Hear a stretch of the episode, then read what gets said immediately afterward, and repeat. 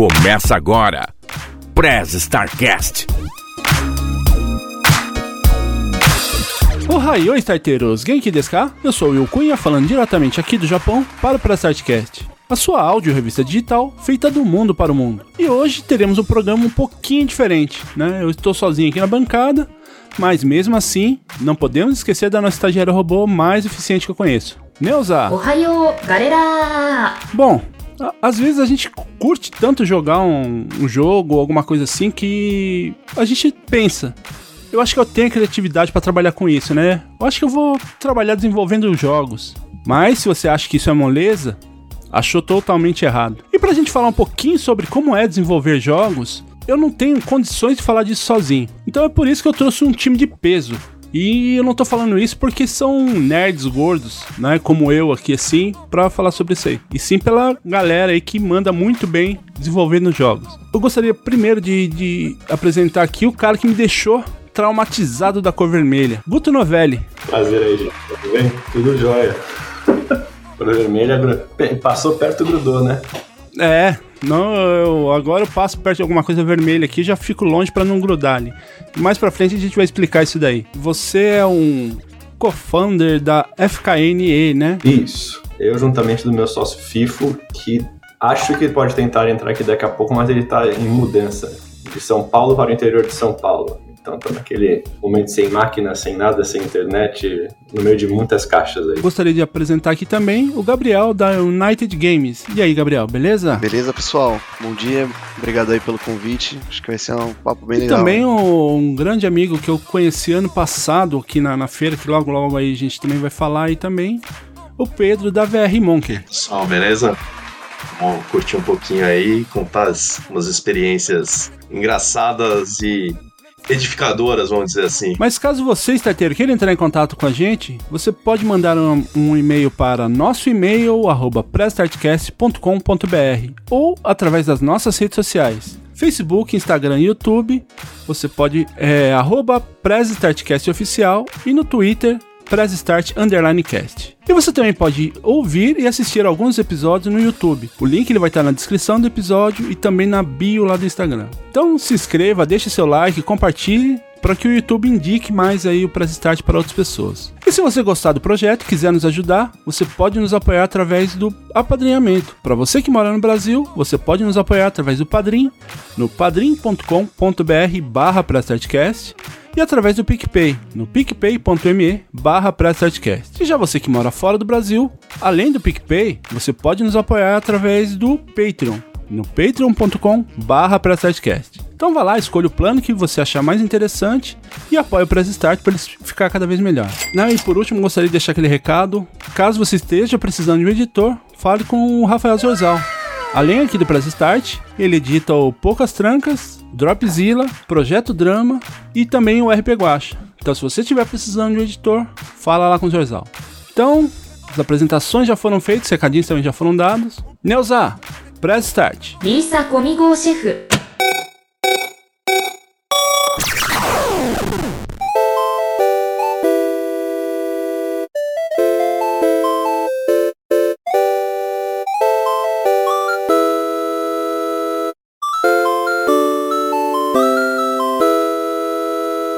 Pessoal, eu gostaria de, de começar aqui o bate-papo é, perguntando o que, que o desenvolvedor de games ele faz. Além de chorar em desespero, Imaginei que ia falar isso daí. dormir, e dormir deitado em posição fetal, né? Geralmente perde cabelo. Então acho que você que tem mais, mais informação aqui para dizer o que o desenvolvedor faz. Esse aqui ainda tem um pouquinho. Você repara, é, é, eu, já- eu já tô nesse mercado há mais ou menos, pô, mais de 15 anos. É, eu já sofri mais, né? Gabriel, você tá há quantos anos aí? eu comecei mesmo assim a fazer uns games e tudo mais, faz uns seis anos mais ou menos. Mas que, tipo, comecei a focar em VR nos nossos jogos foi, tipo, uns dois anos atrás. E mesmo assim já tá dando umas entradas aqui, já começou um negócio estranho a acontecer. Velho. E Guto, você tá há quanto tempo? Eu comecei na pandemia e eu achei um pouco pior que o Covid. O Covid ainda você tem como Você descansar a, um pouquinho, a, né? a progressão da careca também é proporcional ao tempo de experiência.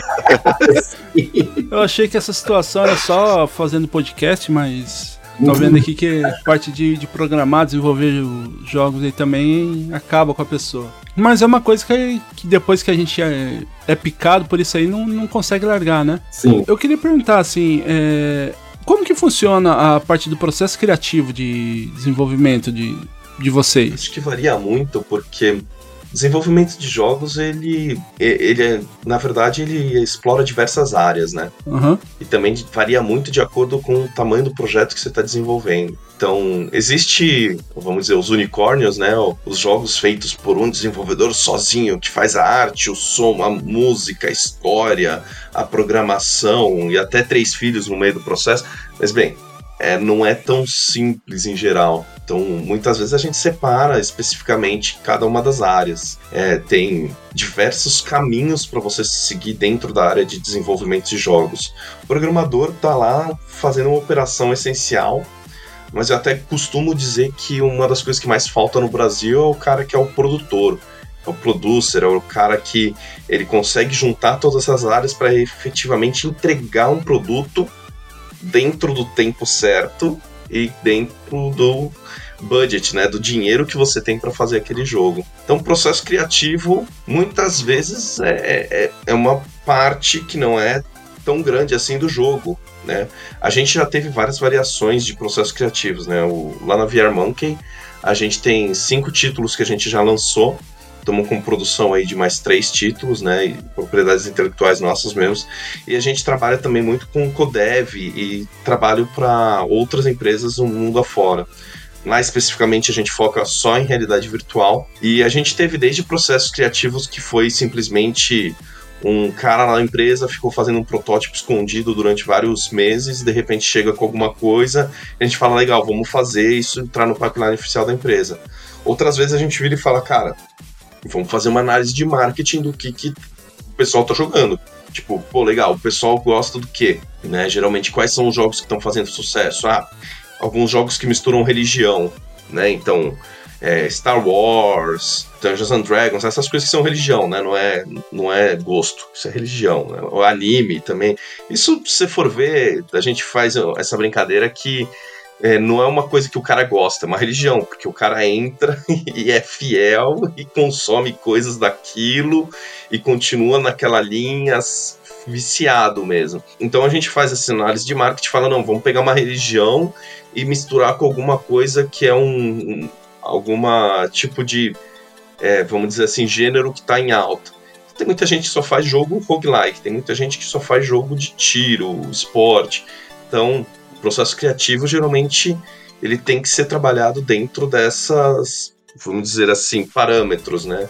Tem uma caixinha acho que aí um ponto bem ele. legal que você tocou, uh, Kayat, que acho que é algo que, cara, muito desenvolvedor passa por isso e acho que é ali que muitos desenvolvedores param também de fazer jogos, que é o momento onde você tem que entender que teu jogo no fim do dia é um produto. Ele pode ser seu sonho, mas ele é um produto, né? Senão e, e eu acho que sim, no mundo do desenvolvimento, como sei lá, muito desenvolvedor começa sendo programador ou artista, ele vai fazendo aquele negócio, né, do jeito que ele, o jogo que ele sempre sonhou, do jeito que ele sempre quis. Eu vejo muita gente que assim, às vezes ou não sabe receber um feedback, ou recebe um feedback, mas não quer aceitar, ou simplesmente fala, não, é bom porque eu pensei assim, só que é o que você falou, né? Tem mil outras coisas, tem análise de mercado, tem os seus competidores, e tem o jogo, pô, às vezes é um negócio que você pensou, mas conforme você vai ver nos testes, não é legal. E você tem que aceitar aquilo e falar, cara, não vai dar, né? Tem que pôr na mão do produtor e tentar fechar um escopo, fechar alguma coisa pra chegar no, no fim do dia, né? Ou outro caminho que foi como aconteceu com a, com a Fucking Electric, com a FKNE, é que a gente começou nem a nível de atender um sonho, querer executar uma ideia nossa, né? Uma, um início de conversa. A gente começou fazendo hyper casual para empresas. Então, nossos produtos, a gente, o primeiro jogo que a gente lançou foi um jogo para Sony Music, para lançar um clipe. Depois a gente entendeu o Comitê Olímpico Brasileiro, rede de shopping. Então a gente estava ali perambulando, falando de uma forma errada dentro do mundo do advergame. Não era advergame, mas a galera vê dessa forma, né? E daí sim a gente teve. O FIFO tinha várias ideias de jogos, e uma da que ele trouxe foi o que a gente acabou virando o Book Loop aí. Mas daí foi uma ideia dele, uma vontade dele que a gente conseguiu lapidar ela pela nossa experiência que a gente teve, que não era ter uma vontade de ter um jogo, era atender um briefing, né? Você tá realmente já fazendo um produto que já vem com o que o Gabriel falou, tudo definido. O público, o budget, o tempo. Então, muito nesse começo da, da empresa, eu entrei com esse papel que você mencionou, Kayate, de ser o produtor, né? O direcionador e o curador. Você, eu apurei quem vai fazer a ilustração, quem vai fazer o motion. Daí, como vocês podem olhar aqui atrás, tentei economizar fazendo eu o próprio áudio aqui em casa. Então, foi meio que uma, um mix dessas coisas e hoje eu estou mais na questão de prospecção, novos negócios e posicionamento da empresa como um todo, então acabo mais participando meio de, da ideia quando ela já está meio concebida.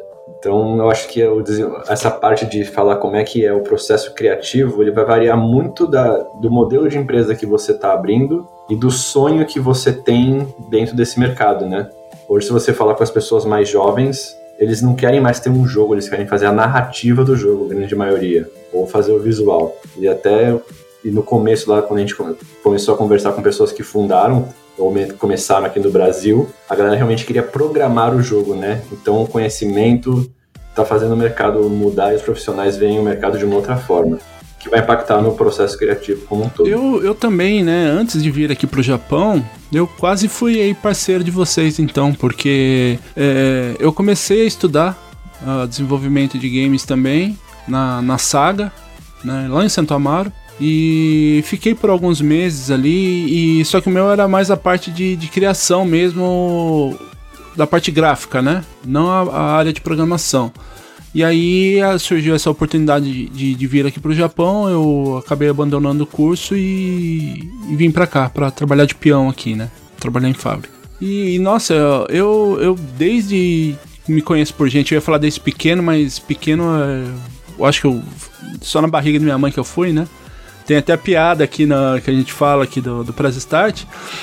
Mas o, o Reni que fica me zoando, falando que a minha altura é medida em quilometragem, né? Mas não em metro. Foi uma das poucas entrevistas que eu fiz olhando para cima, então realmente é. E assim, eu, eu sempre gostei, né? Eu, eu, eu tive praticamente da parte de consoles e game, eu tive todos os consoles até o, o Xbox. Eu, eu, ainda tenho lá, na, tá na casa da minha mãe ainda, um, um telejogo, para vocês terem uma ideia. Na, na caixa ainda, um telejogo, Odyssey na caixa também. Todos os consoles da SEGA, essas coisas assim. E aí eu, eu tava procurando o curso para fazer dessa parte de desenvolvimento, mas o pouco que eu vi ali, eu vi que era o negócio era barra pesada mesmo. E assim, todo desenvolvedor, ele é um gamer ou não? Tem. Uh, vocês assim, não gostam de, de jogos? É, eu, eu, acho que eu posso responder por mim.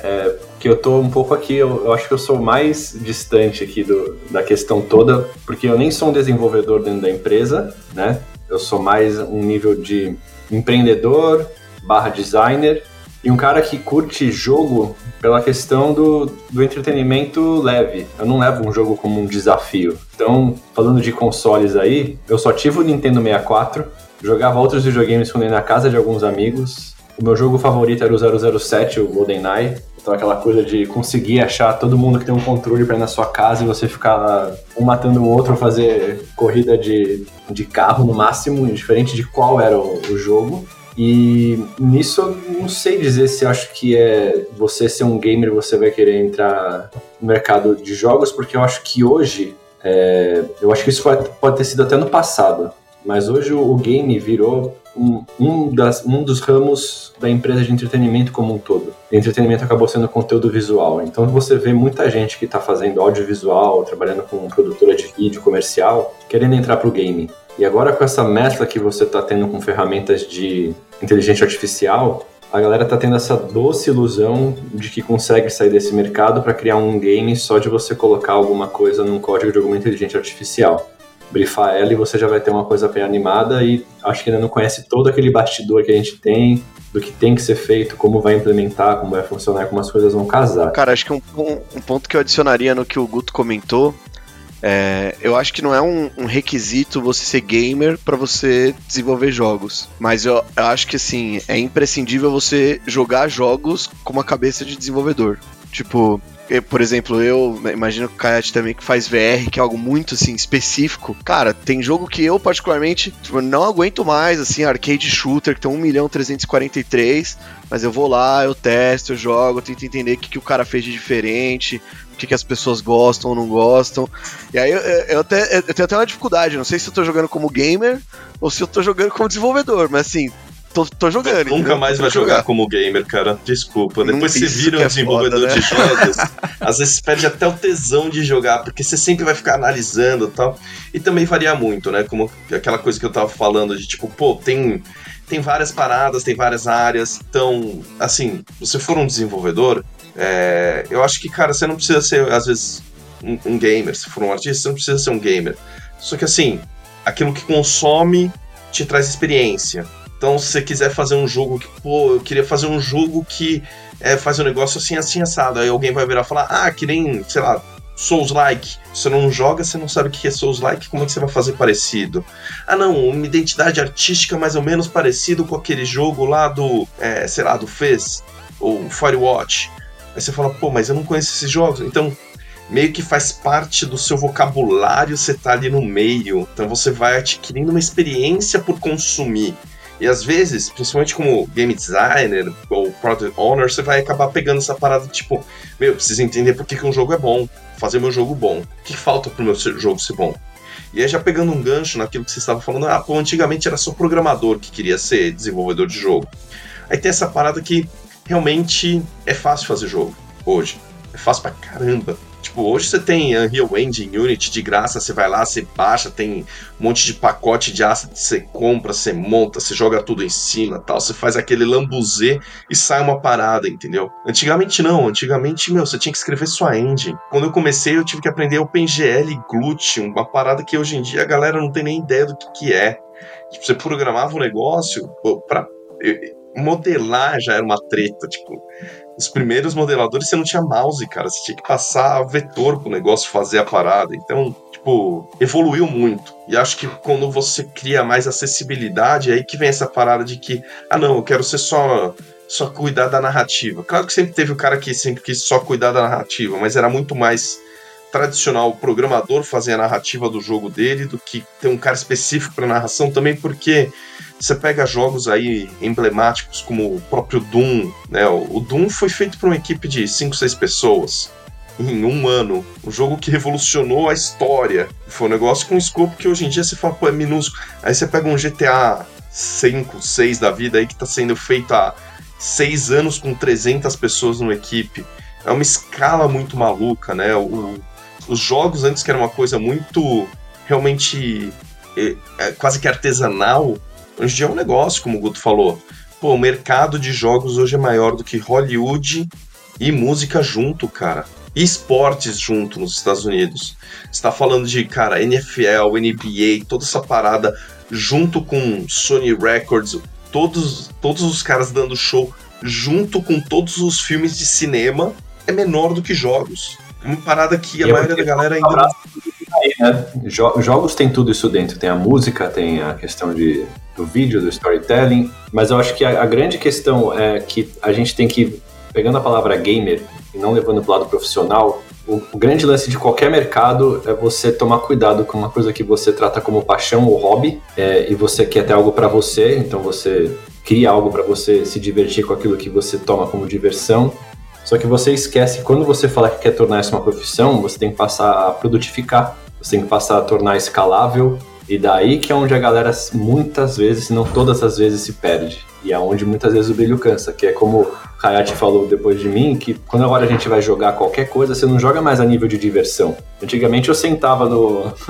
no celular, pegava Clash Royale, por exemplo, e ficava assim ali, ó, dane-se, gastando centavos no cartão e me divertindo. E hoje, quando eu abro qualquer jogo, eu já tô pensando, como é que ele, como é que ele produtifica? Como é que ele faz venda dentro do app? Como é que esse cara tá divulgando? Como é que existe, quais, quais são todos os balanceamentos que esse jogo tem e você começa a querer saber se é um runner, não é um runner, daí você... E a questão do que era um, um hobby, você tá trabalhando enquanto era pra você estar tá se divertindo. Eu acho que tem todos esses mini detalhes aí que influenciam bastante na decisão de se você era um gamer ou não, se você vai querer fazer um jogo de verdade ou não. E até comentando o, o que o Pedro tinha falado aí, né, dessa, dessa coisa do mercado hoje ser tão grande, essa parte de, de games, que inclusive essas outras mídias, elas estão dentro e estão querendo entrar dentro dos jogos, né, com o que acontece com o Fortnite lá, que vários artistas fazem shows dentro do, dos jogos, né, é bem lucrativo isso daí. Né, se eu estiver falando besteira, aí vocês podem me corrigir, vocês têm todo o,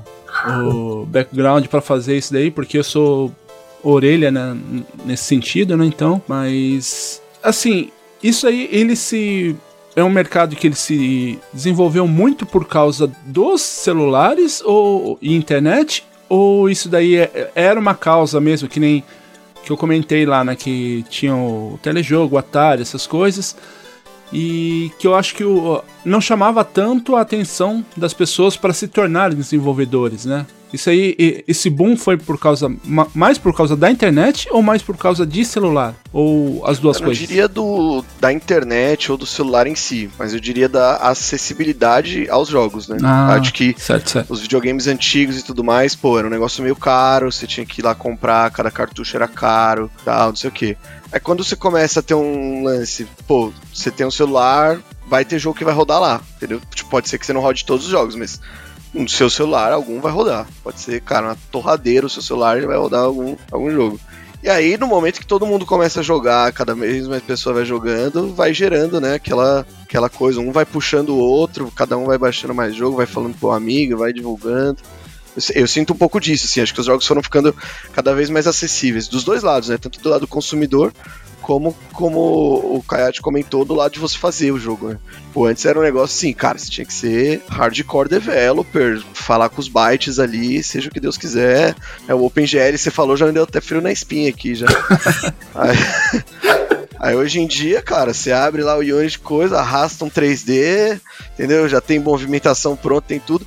Então, muito jogo começou a ser feito porque, pô, tem gente que faz jogo sem nem programar, né? O cara pega aquelas é, visual scripting lá e, e vai que vai, né? Tem, eu não lembro o nome, mas tem um jogo da Raposa lá, tava assistindo um- o, o, desenvolvedor lá dando um comentário, ele falou, cara, eu não, era desenvolvedor nem nada, usei só, eu era artista. Aí eu fui fazendo visual scripting e o jogo vendeu uma porrada aí. né? É, uma outra coisa que eu acho que tem muito a ver é a teoria da evolução, né? Quando a gente começou, o jogo era muito disso, quase quem não era mergulhado em conhecimentos, era eletrônico. Você jogava numa caixa de plástico com uma fita que tinha um chip dentro. Eu acho que com a chegada da internet e todo mundo começando a se familiarizar, mesmo de forma ultra rasa, que existe um código por trás, as pessoas entenderam que dava para codar qualquer coisa. E eu acho que isso foi aumentando. E daí só teve o celular que, por exemplo, em países terceiro mundo, que todo mundo começou a ter mais acesso, mesmo depois de um tempo, espalhou aquela coisa do, de novo, como eu falei, do entretenimento. E daí as pessoas querem falar, como eu vou me entreter com algo que todo mundo usa? E daí eu acho que começaram a entrar nesse, nesse ramo e descobrir outras coisas, por isso que o mercado cresceu tanto. E acho que nesse ponto também tem uma questão de escalabilidade mesmo, assim, né? Tipo, se você tem que fabricar uma fita, você tem que fazer um chip, você tem que fazer não sei o quê. Quando você transforma isso em serviço, né? Vamos dizer assim, pô, você tem um computador, você tá na Steam, você pode baixar qualquer jogo, pode baixar 20 jogos, né? Eu duvido que todo mundo aqui tenha jogado todos os jogos que tem na Steam, é impossível. Na, na sua Steam, né? Eu mesmo sei que pô, Sabe eu vejo que é uma legal, promoção Gabriel? lá. Você comentando isso, sabe como é que os primeiros jogos eram é, publicados, divulgados? O código era escrito em revista. O cara que queria Ah, jogar o jogo copiava o código da revista, cara. Não tinha nem essa parada de cartucho, de mandar tal. Eu acho que o que pegou, principalmente, pra esse crescimento dos jogos foi o quê? Primeiro, você tem que entender que a gente viveu aí duas gerações transformadoras. É, provavelmente, na, na minha infância, pelo menos, você já pega uma época que a gente tava numa transição ali de que, brother, não existia eletrônico. Pra começar, não existia eletrônico. Não existia jogos eletrônicos porque não existia eletrônico. Então, pro meu avô, Ô moleque, sai da frente dessa TV aí, tá perdendo tempo, vai fazer um esporte, vai fazer. Entendeu? Já tinha essa parada, um preconceito. A parada era real, era um preconceito de que, cara, TV faz mal, eletrônico faz mal. Nossa, você tá usando uma calculadora, cara. Não, não é legal. tem esse primeiro impacto aí que eletrônico não era um negócio assim. Né? Então, você teve uma transformação das gerações, onde os jogos eletrônicos começaram a crescer, mas, pô, que nem você falou, pô, eu joguei Mario quando era moleque. Beleza, mas aí quem pagava era teu pai. E teu pai tinha essa visão, meu, eletrônico, vou deixar o moleque viciado na parada que é ruim e tal. Alguns pais eram menos assim, mas a maioria Ou era o pai do sozinho, né? Você só ia pra casa dele pra jogar o jogo. Quantas amizades não foram fortalecidas com isso? E quantas mães, né, de, de amigo que xingava, né, pra você morar praticamente na casa do, do amigo lá pra poder zerar o jogo. Exato. Então, aí, só que aí você ficou velho. Você virou um, um- um cara ativo na sociedade que trabalha, ganha dinheiro e agora você pode consumir seu jogo. Não tem mais ninguém te enchendo o saco pra você não comprar o jogo que será apaixonado.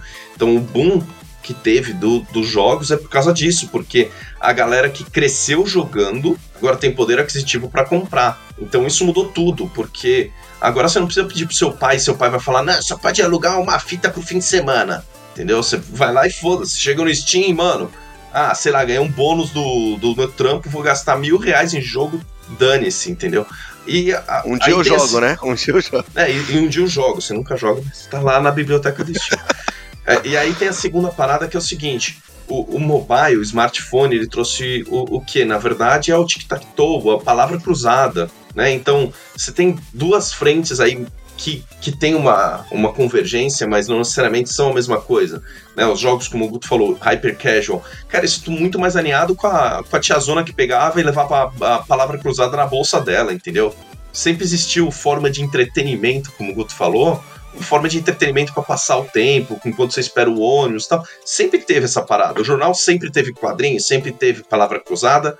E agora você tem no celular, só que você pode desenvolver mais. Então, enquanto por um lado o gamer hardcore tá vindo lá daquela parada que cresceu jogando, e aí, por outro lado, tem a tiazona lá que jogava palavra cruzada, agora todo mundo é gamer. Agora tá todo mundo no mesmo balaio. Então você pegou vários tipos de entretenimentos diferentes, deu poder aquisitivo para eles e disponibilizou meios de distribuição e de acesso muito mais fácil do que era antigamente. Então aí você tem um crescimento exponencial que de repente e aí vem com o- o- a segunda revolução, que ser nerd não é mais ser bobo, cara. Verdade. Ser nerd era ser bobo, ser geek, gostar de Star Wars era coisa de bobão, cara, loser, assim, tipo, mano, como assim você gosta de Star Wars, cara? Puta coisa boba, velho. Vamos lá jogar futebol, caralho.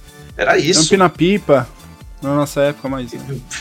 Entendeu? Não, não era, nossa, que legal, mano. Olha, o cara entende de Star Wars. Oh, o Senhor dos Anéis. Nossa, ele leu o livro. Que legal. Não, era tipo, ah, que bobão, velho. Vai assistir o filme, pô. Tá passando o Exterminador do Futuro lá. Entendeu? Tipo, é, então mudou também isso. Você não passa vergonha falando que você joga hoje. Teve um período aí que você falava, não, eu gosto de jogar. Ah, que nerd. Isso é. Como você começou a brincadeira lá, não, é gordo, gordo careca que fica em casa jogando. O estereótipo do, do South Park lá, do, Aham. até dos Simpsons, né? Dos, dos Simpsons que tem o, o, o, o gordo careca, dono da loja de quadrinhos. Era só esse tipo de pessoa que jogava antigamente. Aí você vê que hoje não. Hoje você tem aí caras populares, Van Diesel, Henry Cavill, que joga jogo de tabuleiro, gamer, monta o PC dele. Tipo, cara, uma mudança na sociedade que viu que não ia conseguir conter a parada, então beleza, abre a porteira e fala que ia ser legal também. É, e acesso à informação, né? Pegando uma parte que eu gosto muito de música, antigamente você tinha que estudar muito e entender que você conseguia pegar o seu computador, tirar a sua placa de áudio, na verdade você conectar ela num módulo de som, para que eles são um sound beat e isso é uma puta música no seu, no- nas suas caixinhas de som. E hoje em dia qualquer pessoa faz música baixando uma DAW na brincadeira e apertando, usando o teclado como, como, como um MIDI que faz música. Então o cara via chamado o quê? Produtor de quarto, ó, o cara faz música independente. Antigamente era, é mó nerd, né? Ele fica desmontando um monte de coisa, fica mexendo nessas, nesses eletrônicos, nem sabe o que tá fazendo. Então também, Entendo, além de tudo, teve essa- realmente esse preconceito aí. E assim, eu queria saber de vocês também, quando que, que vocês notaram que essa, entre aspas, brincadeira, né, de tentar desenvolver alguma coisa ficou sério pra vocês? que fala, poxa, Sempre foi. que, que assim, a gente Eu sempre entrei, começa, eu, eu né? entrei na faculdade de engenharia de computação porque eu falei, eu quero trabalhar com jogos. Eu nunca, para mim, nunca teve meio termo. Eu desde moleque falei, não, eu quero fazer, e eu ia atrás, e eu procurava, eu abria editor de nível de Duke Nukem, de Doom que vinha junto com os jogos. Então, pra mim, foi desde sempre. Eu sabia que ia ser treta, nu- nunca foi tipo, ah, se eu fizer isso? Não, eu desenvolvi toda a minha carreira acadêmica, educacional, já pensando nisso. Pra mim nunca teve sombra de dúvida. Eu nunca achei que eu ia chegar no ponto que eu tô hoje, que às vezes eu fico mais fazendo administração do que desenvolvendo. a VR Monkey hoje tem 45 pessoas trabalhando só com desenvolvimento de jogos de realidade virtual e às vezes eu falo mais com cliente do que escrevo código. Vida, né? A gente. Importante é dar, dar o suporte pra galera conseguir desenvolver as paradas. É, eu, minha primeira experiência, pô, lembro até hoje, tinha mais ou menos uns 14 anos, tinha uma banquinha na frente de casa lá. Um dia eu tava lá, né, tinha, né, olhando, pá, que tem, aí tinha uma revista do RPG Maker. Faça seu próprio RPG. Pô, na época eu e meus amigos a gente jogava Ragnarok online na Lan House, assim, tipo, enquanto não acabasse o dinheiro do recreio, a gente tava lá. Aí eu falei, pô, vou fazer meu RPG, é aca- é agora, entendeu? É meu momento. E cara, era muito louco, eu não entendia nada, não sabia nada de computação, de programação, eu ia lendo, tentando entender, entrava nos fóruns, aí eu ia usando, tipo, as coisas lá, os ifs e não sei o que, eu, eu, tipo assim, fazia funcionar sem entender como que aquilo tá funcionando, assim, né? Aí mais pra frente, quando eu comecei também, igual você, eu falei, pô, vou pra faculdade de tecnologia ver o que tá acontecendo. Quando eu aprendi o que o if fazia, eu falei, agora esquece. É isso aqui.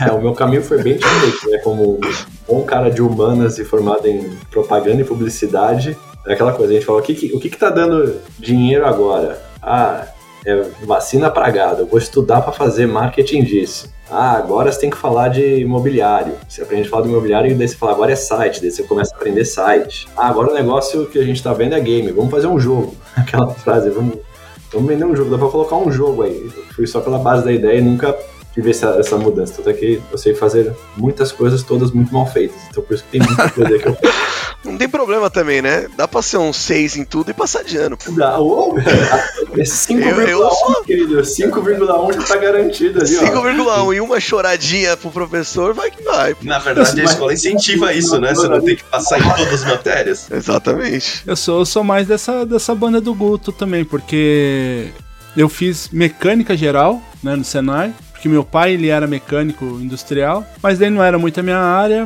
que eu gostava mais dessa parte de robótica, eu fui fazer mecatrônica. Daí fiz o técnico mecatrônico, mas o mecatrônico no, no Brasil não era robótica, era automação industrial, também não era muito a minha área. Aí fui para a área de, de vendas, né? De, de viagem, essas coisas. Trabalhei por alguns anos também na, em agências de viagem. E aí eu falei, ah, eu acho que eu vou para essa área de games. E aí comecei a fazer e vim trabalhar como peão no Japão. Então, um pouquinho. E assim, a formação, como você não sabe exatamente, né? Como o Pedro, como o Gabriel falou aí, né? É isso que eu quero fazer. Você vai e faz administração. E aí me formei em administração. Mas você deu sorte. Porque pelo menos a administração você consegue englobar qualquer coisa embaixo, né? Ela vira um grande guarda-chuva. É, isso é verdade. Eu, comecei- eu não sabia o que eu queria fazer, daí comecei a falar que eu queria trabalhar com música. Quando eu fui ver, eu estava na faculdade de propaganda e publicidade, fazendo estágio em estúdio de fotografia publicitário. Daí depois, me formando, virei professor de fotografia e diretor de arte em agência. Quando eu fui ver, já tive agência, tive tudo e hoje eu tenho a Foca Elétrico FIFO, que é produtora de game. Eu tenho produtora de foto e vídeo publicitário. Eu tenho uma joalheria. Eu tenho estúdio de produção musical. Eu faço móvel sob medida para loja, né, industrial. Então, eu tô em tudo e não tô em nada, que é aquela coisa do co- conhecimento, né? Que quando a gente pega essa raiz de humanas, eu invejo o Kayate e o Gabriel e falo, não, eu quero ser isso e aprender isso. Eu hoje tô aqui é capaz de amanhã falar assim, pô, cara, eu acho que deve ser muito legal fazer moto, hein? Tá dando dinheiro customizar em escapamento. Daqui a pouco eu tô lá com uma usinadora de escapamento para fazer anti-ruído. Não sei o que vai acontecer. Então é, é bem louco Aqui no meu caso também, detalhe que também eu, eu me aventurei fazendo eventos. Eu fiz ah, uns eventos estilo anime, o anime Friends, né? Só que era pro interior de São Paulo, um evento para 10, 12 mil pessoas. S- 50 reais no bolso, sem nunca ter feito nada de eventos, fiz evento pra 10 mil pessoas, assim. Minha esposa falou: você é retardado, né? A gente é comerciante, Will. A gente vai no que tá na lei da oferta e da procura. Já graças a Deus a gente pode contar com Mas parece que a nossa história não, a gente virou desenvolvedor. É, aí a gente vira desenvolvedor e tem que fazer, tem que se sustentar. Aí começa a fazer trabalhos tipo, ah, vou fazer uma visita guiada na fábrica de Votorantim. Aí você tem que entender, tá, qual que é o processo, entrar na fábrica, pá, aí desenvolver um roteiro para mostrar da melhor forma. Aí você vai para um, de repente eu tô numa, meu, visitei lá no interior do Paraná, uma fábrica da Clabin, unidade Puma, que eu tinha que saber como funciona uma secadora de papel. Aí você aprende a secadora de papel. Aí de repente no outro dia você tá na Petrobras. Não, vou fazer um treinamento aqui para Petrobras. Pô, como é que faz corta e solda de uma plataforma de petróleo? Como é que guia uma empilhadeira? Meu, a gente se meteu com indústria, cara, e aí faz isso, evento. Pô, a gente tinha uma etapa, o SPRV, que a gente está tentando reavivar aqui. A gente fazia cada dois meses uma, um evento pra, de realidade virtual para divulgar o que que era. Meu, fiz evento de medicina. Nossa. Aí, assim, a realidade é, você acha que você só vai ficar lá, baixar a cabeça e ficar programando. Se você for empreender, cara, esquece, você vai ter que entender seu cliente. Para entender o seu cliente, você tem que falar a língua do seu cliente. Seu cliente vai falar é, japonês, alemão, sueco. O que você precisar, você vai ter que conseguir conversar com o cara. Às vezes você não gosta de futebol, vai ter um maluco, porque sempre tem um maluco que vai falar, não, né, e o, e o você torce pra que time? Pô, São Paulo. Ô, São Paulo, cara, e o jogo de ontem? Não tenho ideia do que aconteceu no jogo de ontem, mas sei lá, tem que saber alguma coisa. É, não, que aquele cara lá jogou mais ou menos, né? O futebol é o small talk que, tipo assim, não tem como não ter. E, e pra mim é, é a dor, assim, nunca fui muito fã de futebol, mas, cara, é, tem que ter, tipo assim, parece que, cara, principalmente no Brasil, assim, não tem como, mano. Não tem como. Tem 10 pessoas numa sala, uma delas com certeza vai puxar o. Mas e o Parmer, hein? É, e você tem que saber. O é muito raso, né? Tá frio hoje. É. Eu não escapo de essas duas perguntas. São Paulo é foda também, quatro estações em um dia. é, é. Mas eu acho que volta na sua pergunta, Will, lá do começo, há 40 minutos atrás. Processo criativo. Isso mostra muito que, tipo, o que a gente vive por fora, se você for ver, alguma coisa você usou num jogo aí alguma ideia, alguma coisa tá no inconsciente que você vai colocando até para solucionar problema mesmo de desenvolvimento, problema com a HUD, problema com a narrativa que você está criando, você vai com base no que a gente está fazendo por fora. Eu acho que isso tem muito a ver com o processo criativo. E assim, até como eu, eu conversei com vocês, né, num, num assunto que a gente já vai entrar daqui a pouquinho, né? Falando sobre essa parte do desenvolvedor, né? Foi uma pergunta que eu fiz para vocês lá, o desenvolvedor brasileiro, né? Que eu, eu falo isso pelo, pela minha experiência de mão de obra aqui no Japão, né? Que o brasileiro é muito bem quisto em praticamente todo lugar que ele vai. Por quê? Porque o brasileiro ele, ele, ele tem criatividade, ele tem é, assim, ele não espera acontecer, ele sempre está um passo à frente, né? Por que assim que o Brasil ele não é uma potência hoje nessa área de desenvolvimento? Porque o brasileiro ele é uma por natureza, ele é muito criativo. É, eu, eu, vou tentar responder, mas eu vou dar o um olhar mais de empreendedor e pessoa que enxerga mercados do que falar do ponto de vista do que talvez um desenvolvedor sofra de estrutura, investimento e assim por diante. O brasileiro é muito um jack of all trades, né? A gente faz muita coisa ao mesmo tempo. Tanto é que a gente brinca, aqui é uma coisa comum gente brincar, ah, esse cara é mal bombril, ele faz mil funções, ele tem conhecimento, pegando o ramo de publicidade. Aqui no Brasil você vai querer uma, um cargo numa agência, você começa numa agência pequena, você fala, ah, eu faço foto, mas eu faço direção de arte, mas eu consigo escrever um texto. E se você começa a ir para mais uma questão um pouco mais profunda, você vai falando hoje o que você faz, ah, eu consigo administrar quatro redes sociais, eu tenho consigo conhecer influenciador, você vai pegando toda essa parte. Você pega esse mix de coisa que você consegue fazer. E daí quando você olha para fora, as pessoas são muito voltadas pelo segmento. O que você faz? Por exemplo, aqui a gente pega o cara que desenvolve e faz tudo. Nesse mercado de game tem o cara que começou fazendo tudo. Mas a indústria lá fora é: você é um GDD, você é um ilustrador, você é um concept, você é um animador, você é o texturizador, você é o cara de SFX, você é o cara de trilha e assim vai.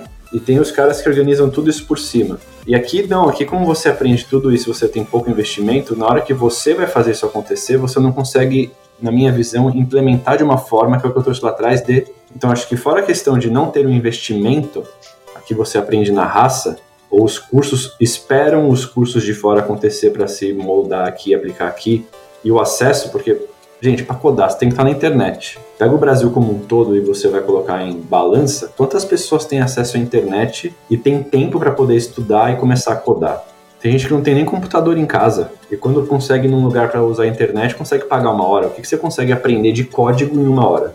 Então acho que é, é, um, é um mix de várias coisas que fazem a gente ser, quando consegue atingir isso, ser os melhores no mercado e os mais procurados pela criatividade por abraçar o todo.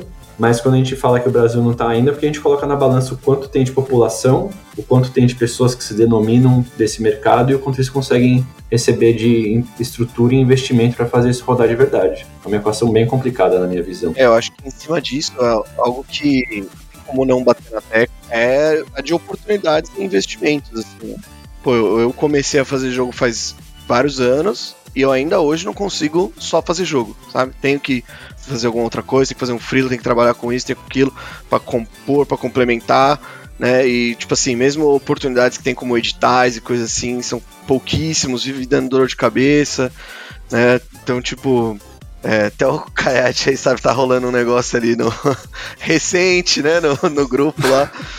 E aí, tipo, em cima do que você falou também, né, Guto? É, que adianta você ser criativo se você não tiver tempo e recurso para ser criativo, né? Tipo, se você não tiver o ócio da criatividade ali, quando que você vai exercer aquilo? Né? Tipo assim, é, obviamente é, é meio meio ríspido assim, mas tipo assim, cara, não dá pra você ser criativo se você tiver que passando fome, tá ligado? Se você tiver que, tipo, fazer mil coisas, gerenciar mil coisas, trabalhar 12, 15 horas por dia, não tem cérebro que aguente parar e falar, pô, vou pensar numa ideia muito louca de um game, vou aprender a programar, vou ficar assim duas horas desenhando meu bonequinho aqui e tal. Falando aí de, de gaiato já nessa história, eu sinto que existe um, um, um problema que acho que é endêmico na sociedade brasileira, que a gente recompensa muito, muito pouco o esforço, né? Todo mundo fala, ah, estudar é besteira. O negócio é ganhar dinheiro, é trabalhar. E aí isso não funciona, cara. Para fazer jogo você tem que estudar, você tem que se esforçar. O cara não aprende a desenhar porque ele nasce com aquele dom, mano. É fazer, aí o primeiro fica ruim, repete, repete, repete. Isso, assim, não é tão recompensado, né, né, pro brasileiro, né? Cultura brasileira não é do tipo, nossa, olha que legal, o cara tirou 10 em matemática. É, ah, que nerd, velho, perdeu tempo estudando, sabe? É, que aqui é, é um olhar muito a, é, o nosso olhar é muito a curto prazo, né, a nossa sociedade. E quando a gente pega algumas questões que envolvem, por exemplo, tecnologia, é um, um olhar a médio e longo prazo. Então envolve um planejamento que a gente nunca aprendeu na escola, envolve a questão que você não vai conseguir vender o almoço para pagar a janta. Você tem que ficar vários dias sem almoçar e sem jantar para um dia ter uma refeição. E aquela coisa, eu falo sempre que desenvolvedor, o cara se formar como desenvolvedor, ele vai ganhar dinheiro. Não importa de onde ele vem, ele pode, ele pode pegar, aprender, aprender a desenvolver, cara, assistindo aula no YouTube de celular, entendeu? Tipo, eu já vi cara programando no celular sem nem ter computador. Ou seja, só que aí o que? O cara tem que se esforçar. Uma bolha gigante é, e, e, aí o cara tem que se esforçar. Só que aí qual que é? O que, que é legal? Pô, mano, não, vou ganhar dinheiro fazendo uma música, como se fazer música não fosse difícil. Não, vou ganhar dinheiro sendo ator, que aí é só aparecer. Então a galera tem esse pensamento que eles ganham dinheiro, as pessoas ganham dinheiro fácil. E rápido. Então né? eles querem um mínimo esforço para ganhar dinheiro. E essa que é uma parada que meu, é problemática, sabe?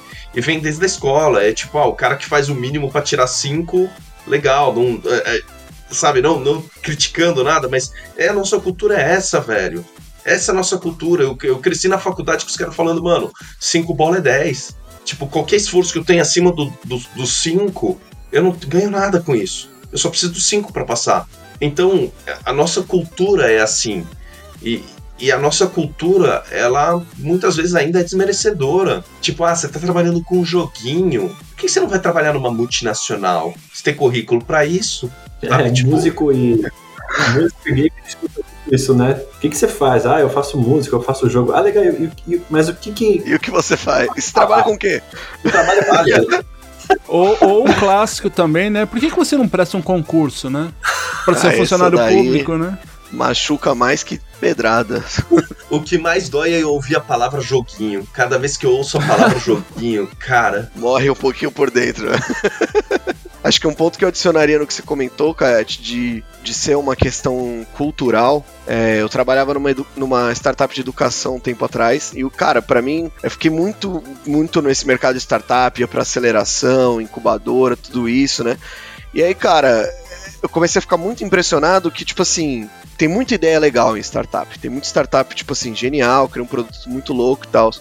Mas a recompensa nunca é pela genialidade ou pelo quão produto é inovador ou legal. É sempre pela escalabilidade. Todos os investidores, todos os bagulho, ele não tá preocupado, tipo, de falar, pô, isso aqui, cara, é muito louco. Ele tá tipo assim, tá, mas em 10 anos quantos clientes a gente vai ter? Quanto que coisa, ah, como é que você vai escalar seu produto? Eu acho que em jogo é um pouco disso, assim, sabe? Essa galera, eu, eu vejo um movimento de outras pessoas que não são da indústria de jogos entrando na indústria de jogos com exatamente esse mindset, assim, né? De tipo, beleza, então vamos fazer um jogo? Tá bom, então quanto que você precisa? Quando que eu vou ter meu retorno? E quanto que você vai dar? E quanto que a gente vai, como que a gente vai escalar e tal? E até você, explicar pra esse cara que, tipo assim, cara, é um jogo premium, o cara vai comprar, ele vai jogar uma vez e, e a hora que ele cansar acabou e já era, entendeu? Tipo, não é, tipo... O planejamento Mas sabe, é esse. Gabriel, Aí no máximo Eu, tiver eu uma não, eu promoção. não sou tanto contra esse cara, porque esse cara meio que traz uma visão de produto pra empresa funcionar. E às vezes a galera não tá, não, eu vou fazer meu jogo aqui, ele vai fazer sucesso. Mas, ah, tá, estimativa, quantas unidades você tem que vender do seu jogo para bater o, o retorno do investimento? É uma parada que eu, na minha pessoal é, opinião, vendo a indústria brasileira de jogos, precisa. Porque o brasileiro médio de desenvolvedor de jogos não pensa nisso. Ele é muito, vamos dizer assim, revoltado com essa parada. E, e por outro lado, eu ia comentar, você falou, ah, vivi o mundo do startup. Cara, quando eu abri empresa, entrei no mundo de startup e aí eu descobri uma triste realidade. Startup no Brasil é uma grande mentira. Startup no Brasil tenta imitar o que os americanos fazem, só que, cara, lá tem investimento de risco. Entendeu? Então lá as Uhum. startups ganham dinheiro, são vendidas, elas viram alguma coisa. Aqui no Brasil, tem, brother, não tem. Você ganha dinheiro porque você é irmão, ou primo, ou conhecido, ou foi na mesma mesquita do cara que é de um fundo de investimento. Senão, brother, E- você vai rodar. Sua chance é pequena, cara. Meu ponto acho que é, é basicamente nisso mesmo. assim. eu não vejo o mal do cara chegar e produtizar o, o game. Falar, pô, beleza, você custou 200 mil, então quanto que a gente vai ter um retorno de investimento? Acho que isso realmente tem que estar na cabeça do desenvolvedor, ele querendo ou não. Tipo, ele pode ser o revoltado que ele for. Se ele quiser viver disso, ele vai ter que passar por isso, Viver mano. disso. Não tem, não tem como fugir. É. Só que é um pouco do que você falou, de investimento de risco, né, cara? Tipo, a galera não. Tipo assim, eu acho que não tem como você olhar pra jogos, o mercado de jogos, e tratar ele, tipo assim, sabe, como você trataria fixa. uma startup. É, tipo, não tem como você falar, ah, essa startup funcionou na Índia, na Europa, então eu vou copiar ela aqui no Brasil, ela vai funcionar.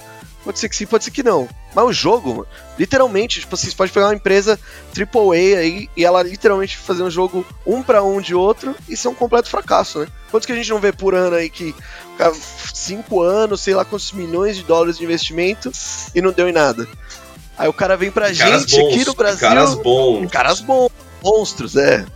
Aí o cara vem aqui pra gente e fala assim, né, não sei que eu vou investir esses 100 mil reais aqui pra você fazer o jogo, eu não sei se eu vou ter um investimento, eu já fico meio inseguro. Só assim, é, mano, se, se, se essa é a sua preocupação, não tem nem como a gente... Fica difícil, né? E a parte polêmica que cai na pergunta do Will, que é como a gente vê o investidor, o, o desenvolvedor aqui, os recursos, né? Por que, que o Brasil ainda não é uma potência? É porque também tem aquele lado que, infelizmente no Brasil, boa parte de quem tem um capital para colocar em alguma coisa, ele vê a parte, o infográfico financeiro de uma empresa. Ele vai num TED Talk, ele vai numa palestra, ele vai numa reunião de networking, que só tá a elite, e ele fala, ah, você viu que o mercado de jogos está explodindo? E o cara fala, vi, então vou fazer um jogo. E o cara não quer gastar com a tecnologia, não quer colocar dinheiro em profissional para montar o jogo. Ele fala, não, mas deve ser facinho. Eu achei aqui um site que você consegue fazer um jogo inteiro sozinho em duas horas. E ele não entende o, o todo. É igual falar para alguém que você quer montar uma corporadora de montar prédio, mas você não precisa de arquiteto e engenheiro. e automaticamente o arquiteto e engenheiro não tem nenhum incentivo, ele fica só batendo bem isso aqui não vai pra frente. O jogo, como, como muitas outras coisas assim do âmbito digital, tipo site, logo, design, sempre é aquela coisa, tipo assim, tem um preço profissional bom. mas o cara sempre vai achar que o sobrinho dele resolve. Entendeu? Duas coxinhas, uma coca pro sobrinho e. é, não, é tipo esse aqui, é só você mexer um negocinho. E de e-commerce, Verdade. copia pra nós. Aí eu, eu vou primeiro responder isso que vocês acabaram de falar, que é, cara, essa é a mentalidade do brasileiro porque ele não leva a sério o que é digital. Tudo é. O cara gasta 300 pau no almoço, mas se você falar pra ele, cara, paga 5 reais no Waze que você usa todo fucking dia e te salvou horas de trânsito. O cara não paga 5 reais. O que o Guto falou que ele gastava centavos pra se divertir ali no Clash Royale, cara, ele é uma exceção. O cara brasileiro acha que se eu posso de alguma forma ter algo parecido de graça, por que, que eu vou pagar pelo melhor? Então isso também vem cultural nosso, que puta, é um esforço enorme e até isso, depois de um tempo, começa a virar uma, uma treta, sabe? Do tipo, mano, cara, você tem que entender, velho, tipo. É, todo, todo mundo brasileiro funciona assim. O pedreiros, os caras procuram só mais barato, é o cara infla o preço pra caramba, porque ele sabe que se não inflar o preço, o cara não vai querer pagar o preço ok. Então tem essa parada que é desesperadora, ninguém pensa no que é justo só. E o segundo, essa informação que eu acho do caralho, que acho que poucas pessoas têm acesso. Você sabia que só de software, exportação de software, a Índia exportou mais software do que o Brasil exportou de agropecuária? Caramba. A gente É um tá falando de tipo, grande parte do dinheiro do Brasil vem dessa, dessa parada de soja e, e- e gado e eh, essas porra toda aí que, tipo, eu tenho as treta, porque, assim, você sabe quanto custa a importação de uma peça de trator? Isso eu não tenho Chuta. ideia. Não- quero nem chutar pra não passar vergonha. eu prefiro me Era, era isso daí. 7%, desceram pra 4%. Quanto custa pra importar um eletrônico? 110. Aí a gente vê prioridade do governo. Sabe quanto que a Globo, a Globo, ela- eu tava estudando a história da Globo. Sabe quanto que a Globo pagava de imposto de importação de equipamento pra fazer cinema, fazer televisão, tudo? Zero. Zero. Ela teve esquema de entrar no governo. Ah, não produz equipamento de filmagem aqui. Então a gente vai pagar imposto. Peraí, mas não produz computador no Brasil. Por que, que a gente paga 110% de imposto? Ah, porque aí é pro consumidor, né? É para entretenimento. Não é essencial. Irmão, não é essencial computador, brother. Tira computador da sociedade e vê como vai comprar esse cacete. Ai, mas não é comida. Mano, eu exporto software, ganho dinheiro e compro comida, sei lá, da África, brother. Tipo, vamos industrializar, vamos evoluir, cacete. É foda, sabe? E outra parada, isso faz o quê? Com que a, a, a gente continue nessa negócio de concentração de renda. Porque quem que exporta realmente soja? Quem que exporta é, gado? Não é gente pobre, cara. Não é o, o, o tiozinho lá que tem uma fazenda de Não é o subsistência. seu Joaquim no interior do. Deixa no mercadinho ali da esquina comprar uma colheitadeira, alguns acres de terra, né? Engenheiro agrônomo, porque tá baratinho Cara aqui. que Eu tem acho que pedi um uma trator já tem um pouquinho de dinheiro, né? Entendeu? Peça de trator. Então o que se fode é o cara que tem pouco poder aquisitivo, é a gente, entendeu? O cara mais rico continua ficando mais rico, que a política incentiva. E o impacto é em cascata, né? Porque, por exemplo, a própria importação de eletrônicos, né? A gente que faz VR. Você fala, pô, o Brasil não é popular em VR. Cara, foi o que eu falei pra vocês, estava na BGS pelo terceiro ano seguido, o único stand indie de VR, e não parava de ter fila do momento que eu abria até o momento que eu fechava. Você acha que o brasileiro não tem interesse em VR? Lógico que ele tem, mano. Não tem. Só que- Não consegue Não tem ter. dinheiro pra comprar, pra importar, não vende nas lojas aqui, tem que. É o Grabber, é o não sei o quê. É... Pô, como é que faz? Como é que você populariza isso? Como é que você o democratiza essa americano vai lá no? Walmart e compra por 300 reais o VR. Exato. Porra, vende por exato. 300 reais um VR aqui no Brasil. Até o Guto que falou, puta, eu nunca usei esse negócio, não tô nem me importando, vou comprar, cara, vai ver que é legal. É igual aqui no Japão mesmo.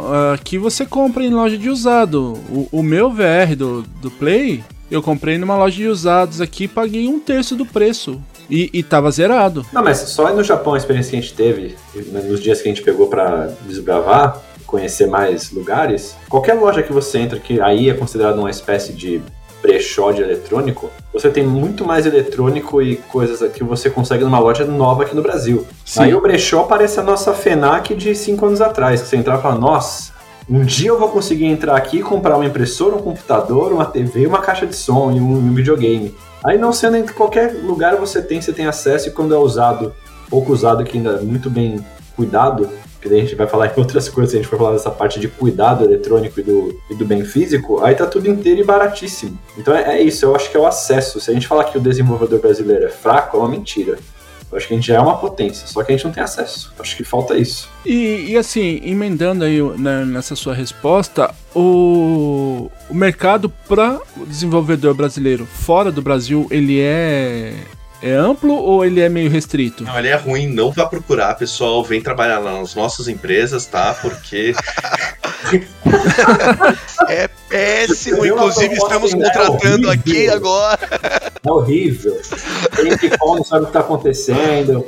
Receber é um transtorno, você vai ter que se mudar. Não faz isso, cara. Fuso horário. Brincadeira, é. Brincadeiras à parte, assim, a realidade é caralho, o cara ganha três vezes mais do que a, o que geralmente a gente consegue oferecer aqui, de fato. Se o cara é, é, é minimamente bom, eu não tô falando nem o cara ser bom, se ele é minimamente bom, ele consegue. O pessoal tá descobrindo que o desenvolvedor brasileiro não tem um fuso horário maluco da China, muito barato, é criativo, acabou. O cara trabalha de PJ aqui, tá tudo certo, sabe? Não tem as tretas de CLT, não tem cara, ele recebe dinheiro três vezes mais. Acabou, é isso. É, e lá, metade do salário de uma pessoa ok, pra gente aqui é quase o triplo de um salário ru ruim. É, os então, caras pagam metade lá e a gente ganha três vezes aqui. Esse é o resumo da história. Então, o, o que eu tenho visto é realmente uma tendência muito forte a cada vez faltar mais desenvolvedor na indústria. Porque o, o desenvolvedor. Primeiro, desenvolvedor que não fala inglês não existe. Quer dizer, se existe, ele não é muito bom, porque, cara, é essencial falar inglês, essencial, mínimo. Então o cara fala inglês, desenvolve, prestar serviço lá pra fora é assim, cara. E melhor ainda, né? As... Não precisa nem falar, só ler. Só. É, ainda já exato. é um plus aí. Então, é, é uma coisa que, que é uma tendência e que se torna um desafio pra gente que tem empresa aqui para poder realmente como atrair o pessoal, como fazer a galera ter vontade, né?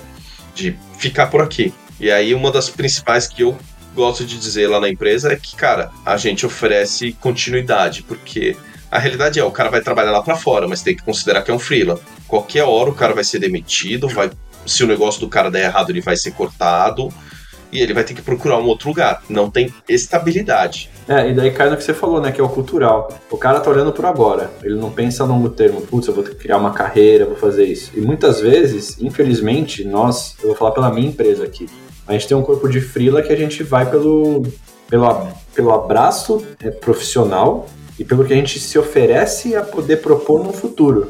Porque se você vai comparar com uma empresa gringa, o salário do cara já é pelo menos o dobro do que eu consegui oferecer para mais o cara entra e já tem todo aquele kit de welcome que, para quem vê, quem é imediatista, o olho brilha, que você recebe um computador na sua casa, você faz isso, faz aquilo, você está recebendo em dólar. Aqui a gente não consegue ter acesso a essas coisas. Vai comprar máquina para todo mundo quando você depende de freela. Você já quebrou aí, nem abriu a empresa, já quebrou. Você não consegue pagar, não consegue manter, não consegue trocar que é o que a gente acabou de falar do eletrônico. Aí passou seis meses, se você quiser renovar, você renova tudo. E ainda você consegue vender o que está usado. E por um, por um preço justo. A máquina está quase caindo na hora de se desfazer, que a máquina foi milhares de reais e nem quer nem pagar na sua máquina.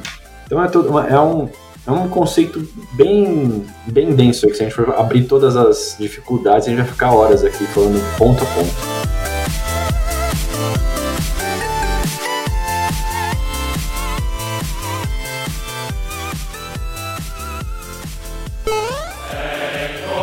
Você está ouvindo Press Starcast, sua revista digital do mundo para o mundo.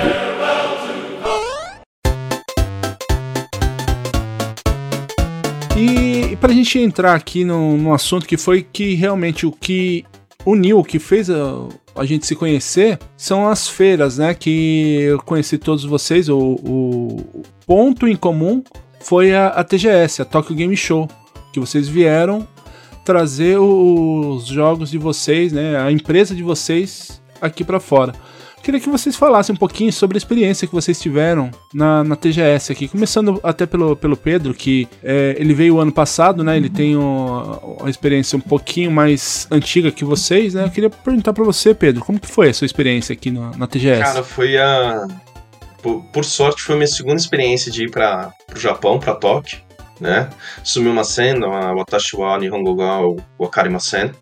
É, amo o Japão, sou fã de anime, então ir para Tóquio primeiro que para mim já foi uma realização de sonho. Foi assim, é, eu, eu, costumo dizer que, cara, o Japão é uma terra de fantasia. Porque o brasileiro cresce assistindo os desenhos tal, e a gente acha que é tipo, sei lá, uma idade média, uma parada. Aí você chega lá e não, o negócio é igual o desenho, o dorama, é tipo, é de fato daquele jeito. E, cara, a TGS foi engraçado, que a gente foi selecionado na categoria indie lá da exibição, e aí a gente ficou, porra, cara, fomos selecionados com, com o Galaxy Kart, um jogo que a gente lançou pro PlayStation VR 2 esse ano, e a gente falou, mano, vamos lá mostrar ou não vamos? O que, que a gente faz? Pô, vamos, vamos, vamos sim. Tomamos esse leap of faith.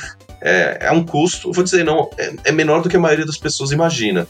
Tipo, se você está disposto a passar pelo, pela treta de voar econômica durante 18 a 20 e poucas horas, não é tão caro. É, eu estava vendo recentemente uma passagem para Tóquio e de volta, R$ 4.500. Não, não é tão. Se o cara vai até os Estados Unidos para ir para Tóquio, não é tão diferente, né? E aí, assim, hotel, é, é, eu achei mais barato até do que nos Estados Unidos, em geral. A gente sempre vai para alguns eventos nos Estados Unidos, hotel principalmente para TGS, você pega um hotel legal do lado do evento, você vai andando, você não precisa pegar metrô, e aí depois você pega o metrô para ir lá para Tóquio passear se quiser.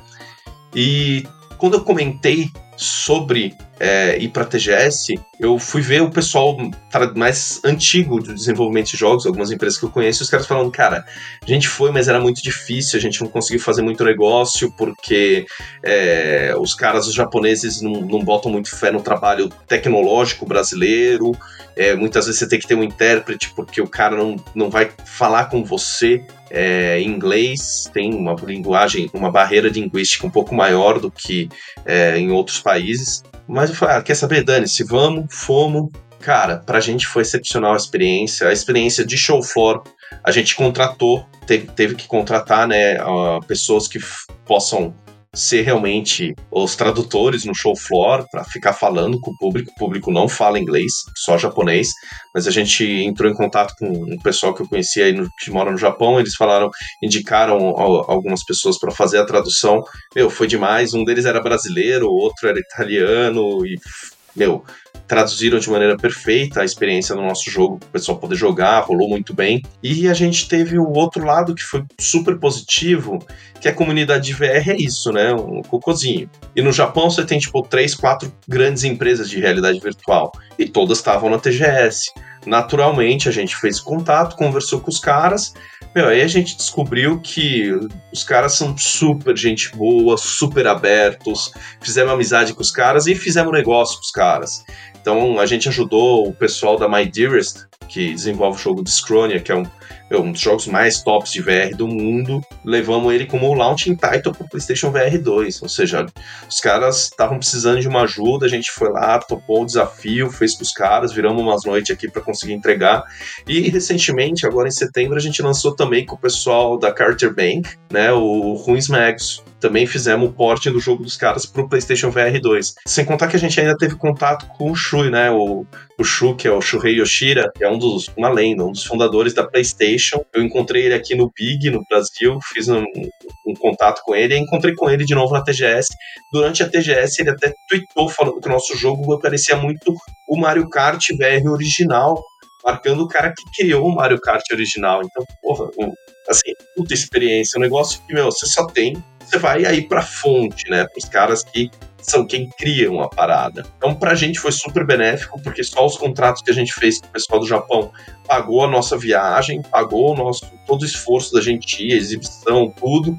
E a gente ainda teve o extra de, cara, criar uma amizade com os caras que agora, há pouco tempo atrás, eu tava na MetaConnect e encontrei com os caras lá, fomos jantar junto viramos amigos, sabe? Porque às vezes tem um pouco da barreira linguística, eles falam um pouquinho inglês, eu arrisco um pouquinho no japonês aqui, boa. Então, pra gente, a TGS foi do caralho. Esse ano me arrependi muito de não ter ido, mas estava muito apertado entre muitos eventos. Teve a, porque é o seguinte, tem a Games, tem três grandes eventos, né? A Gamescom, para quem é de VR, a GDC, a Gamescom e a MetaConnect. E esses são os maiores. E, cara, a TGS era bem no meio, assim, você tinha é, Gamescom, TGS e MetaConnect. Eu falei, velho, se a gente for pra TGS, vai ser uma parada para ir até o Japão, voltar e depois já vou para São Francisco de novo, volto. Isso se eu não tiver ido na, na, na Gamescom, que foi para Alemanha. Então é passar aí coisa de dois meses viajando.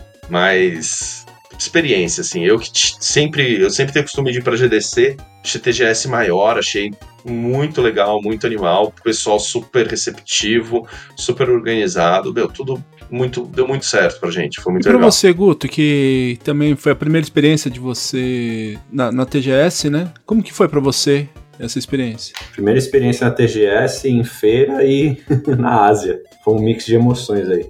Para mim foi muito produtivo porque eu fui muito no, no embalo, quem, como eu contei lá para você na feira, né? Eu tava muito num olhar de prospecção aqui e olhando mais para a parte de design do jogo. Então quem estava realmente focado no universo de jogo foi o FIFO, que inscreveu a gente, a gente conseguiu daí um investimento para com o investidor para pagar a passagem. É o que você falou, né, Kayati? A gente todo mundo fala que o Japão é caríssimo. Só que se você olhar realmente e quiser fazer funcionar, a passagem talvez é mais barata que para os Estados Unidos. Você consegue comer muito bem com uma faixa de 25, 30 reais por dia, refeições ótimas. E se você estiver disposto a experimentar a culinária japonesa de verdade. E se você procurar um Airbnb, que foi o caso que a gente acabou fazendo perto do evento, que é um pouco mais distante do que eles chamam do centro de Tóquio, também foi super econômico. Então, a nível financeiro, se você está disposto a investir um pouco, você consegue muito com esse pouco investimento. E quanto à feira, é, assim, ao Japão, pra, pra gente foi muito legal porque a minha ficha demorou para cair. Diferente de muita gente que, como o Hayashi falou, meu, o Japão é o meu sonho, né? É um sonho conhecer, de consumir a, a, ficha foi caindo quase que uma semana antes. Até então, para mim, tipo, Japão deve ser legal, mas Japão é Monte Fuji, é, é templo, e de repente, aquela coisa que a ficha cai, você fala, tudo que eu consumo quase, se não 50%, é japonês. Daí você começa a entrar na neuro, como é que eu vou fazer para conhecer? Daí você começa a procurar no, aquela coisa pré-viagem, você fala, meu, eu tenho que conhecer tudo. Então já vira, a, a viagem para mim teve vários, cada vez mais altos, não teve nenhum baixo, e na feira foi muito legal, porque como a gente foi a nível de entender a feira, entender o que era o TGS, entender se a gente ia lidar só com o público japonês ou com o público asiático, a gente se deparou com todo mundo de todos os lados do globo. A gente ficou numa área que era mais restrita aos indies, e então as pessoas que chegam ali já têm uma, um pouco do conhecimento que não é um jogo de uma grande empresa, então tem esse comparativo bobo que aqui no Brasil acontece, né? Ah, mas eu, pô, cara, eu curto Call of Duty. Mano, não tem nada a ver com o que eu tô fazendo, né? A galera vê o jogo aqui de uma outra forma. Foi muito vantajoso para ver todas essas etnias jogando o nosso jogo. A gente ali conversando. Hoje, por mais que exista a barreira do idioma, você pega o Google Tradutor, você fala no microfone, a pessoa lê, e você tá falando ali com tailandês, com japonês, com coreano. A nível de business foi maravilhoso, porque a gente agora está em contato com a Stove da Coreia, então a gente está porque uma das nossas questões de dificuldade é a gente criou um jogo pensando num público e a gente foi descobrindo que o nosso jogo se adapta a outros públicos. E quando você tem muito público e você só tá na Steam, como é que você faz essa comunicação, né? Sendo que boa parte das mídias não te permite cair direto na Steam. Então daí você cai numa landing page universal. Então a gente foi olhando toda essa questão, entendendo melhor o nosso público, o que a gente pode depois melhorar de jogabilidade, é, o que, que o público está buscando. Então é, é, é, um grande aprendizado em, em, várias formas. Você entender outras culturas, você entender o que, que o mercado pede a nível de o que o profissional de lá quer e o que o consumidor de lá quer, e assim não só do Japão. Então é para a gente, eu, eu, espero que essa seja tenha sido a primeira de, de muitas, se não todos os anos. Daí eu espero também estar tá no nível do do Hayashi de falar assim, qual eu vou, qual vai ser a melhor estrategicamente falando eu espero estar nesse papel, mas para uma primeira feira que é aquela coisa, você não sabe o que pensar. Pode ser incrível, pode ser um investimento perdido, pode ser perda de tempo, como você quer ver. E eu só vi vantagens e benefícios no todo. E, o Gabriel? Pô, cara, acho que. Não vou nem repetir o óbvio, né? Que o que eles falaram aí de ser uma experiência completamente fora da curva, um negócio muito louco. Uma coisa que me impressionou foi sim a questão financeira. Eu achava que era, tipo, muito mais caro, assim, né? Tipo, é, as outras vezes que eu tinha viajado para fora foi Estados Unidos e Europa, e cara, Europa em especial, tipo, todo mundo fala, ah, Europa, Europa, Europa. Vai lá, amigão, vai lá. Vai tomar uma cerveja, 7 euros. A hora que você converte, você chora lágrimas daquela cerveja. E você tem que ficar repetindo: quem converte não se diverte, quem converte não se diverte. É, é, é, é. Só que uma hora o seu cartão de crédito fala, amigão, entendi, legal, sua intenção, só que eu tô convertendo, tá? Pode deixar comigo que tá. E por outro lado, você vai pro Japão, você entra pra comer um udon, você gasta tipo 20 conto, reais, Sim, 20 É, tipo, reais. melhor do que qualquer Você, tipo, um que você comeu na liberdade aqui da tua vida inteira. Você, tipo, meu Deus, eu comida pra comer aqui. Aí caramba, você vai pra outro lugar, é melhor ainda. E aí você vê que aí no Brasil É um, um lamen que você paga 60 reais não, não, é- não chega nem perto de um que você come numa birosquinha aqui, que é. você Ah. fala- se fosse no Brasil, você não passaria nem na porta, né? Eu Não é nem qualidade e quantidade. É, Aqui vem, você paga 70 reais pra entrega ou mais no iFood. E quando eu voltei, eu pedi. Daí vem aquele. A decepção, sabe? Você até achou que falou, quero estar lá. Porque não é possível. Inocente, inocente. Lá, tô com saudade de lamen, vou pedir. Mano, deixa na memória, não pede. Inocente. Cara, eu, eu peguei um sabático de comida japonesa. Quando eu voltei pra cá, eu falei assim, mano, eu não vou. Eu não, eu não quero, eu não quero. Eu não quero ir no rodízio, eu não vou comer. Eu vou assim, eu preciso. Eu vou comer arroz e feijão, que eu já sei como é que é, e vambora. Mas, cara, foi. Pra gente a feira foi muito louca, assim. A gente já tinha participado de outras, né? A BGS e, a, e o Big. É, pra mim, a BGS sempre foi muito focada em consumidor final, né? Não no sentido do cara comprar o jogo, mas pra gente que faz VR, cara, principalmente a gente que tá começando agora, é muito difícil ter quem teste seu jogo, sabe? Tipo, ter literalmente testers, assim, ver experiências, grupos diferentes, de idades diferentes e tudo mais. Então, pra gente, a BGS todo ano é muito bom só por isso. Tipo, é um investimento que, assim, já tá na minha cabeça, faz parte, eu e meu sócio vamos lá, a gente se desdobra, a gente vê e a gente vai colhendo feedback de tudo. Desde o cara que, cara, é hardcore, game, hardcore gamer de VR, desde o que nunca pôs um capacete na vida e ver, tipo, o que, que dá pra melhorar. E o Big, cara, o Big eu fui esse ano, a gente foi só na rodada de negócios. E, pô, pra mim foi muito difícil, assim, cara. Não, não conseguia. Não conseguia arrumar reunião, ninguém queria falar de VR. Nas reuniões que eu consegui e, falei de VR, o cara, pô, legal, gostei do seu projeto, mas, pô, VR é muito perigoso, VR isso, VR aquilo. Me deu uma, uma sei lá, acho que uma brochada mesmo. Acho que a palavra é tipo assim. Falei, meu amigo, falei, cara, acho que vai ser nós por nós mesmo até. Liga pro Alguma coisa dá Kayat e a gente porque- conversa, cara. Não fica broxado. Mano, Cara, você não tá entendendo. Saindo daqui, eu já tô te mandando uma mensagem eu tomar um café aí segunda-feira já. Preciso de ajuda. é legal, é legal. E aí, cara, o Japão, tipo, foi completamente fora das minhas expectativas, assim, o negócio, tipo, cheguei lá, primeiro dia, pum, tamo descendo ali na área indie, tinha um galpão, assim, uma área inteira só de VR, com tudo, empresas, jogos, esteira, colete de vibração, só aquilo eu já falei, cara, loucura, porque, tipo, é o que eu falei pra vocês, na BGS é meu terceiro ano, é o terceiro ano que eu sou o único VR na área indie, tipo, parece que VR nem existe, assim. E qu- quando não é na área indie, é um Beat Saber safado rodando no, no stand da Calunga lá, alguma coisa assim. Eu falei, cara, tipo, a ga- a galera ela precisa ter experiências diferentes. Ninguém mais aguenta jogar Beat Saber, desculpa, entendeu? Sabe o que, que é pior? Tem gente que ainda não jogou Beat Saber. Sim, just... de, de tão acessível que é o VR, né? O jogo mais jogado ainda tem gente que nunca jogou. E aí, cara, chegando lá, eu vi aquilo, eu falei, aqui o negócio é diferente, cara. Aqui tem um mercado, tem alguma coisa. E aí, o- evento, se eu não me engano, foram quatro dias, né? Quinta, sexta, sábado e domingo. Cara, quinta e sexta eu fiquei literalmente o dia inteiro fazendo reunião. Tipo assim, o dia inteiro. Eu recebia mensagens, os caras querendo marcar, querendo saber do jogo, querendo conversar, falando com publishers e investidores de VR, que pra mim era um negócio assim, nem sabia que existia. A My Dearest que você comentou, cara, troquei ideia com a My Dearest, troquei ideia com os caras que, que investem. Alberto com o. Falei com, com o Matt, falei com o Matt, Gente boníssima. demais. Aí, curiosamente, também tem um. Ah, puta, não lembro o nome exatamente, mas tem um fundo que investe na My Dearest agora. E aí, cara, trocamos ideia com os caras lá também. Aleatoriamente eles passaram no stand e falaram: pô, VR, jogaram, adoraram. Foi muito louco. Aí eu falei: cara, isso aqui é. É outra realidade. E agora estamos nesse ponto, né? Não fechamos nada ainda, porque essas coisas demoram, né?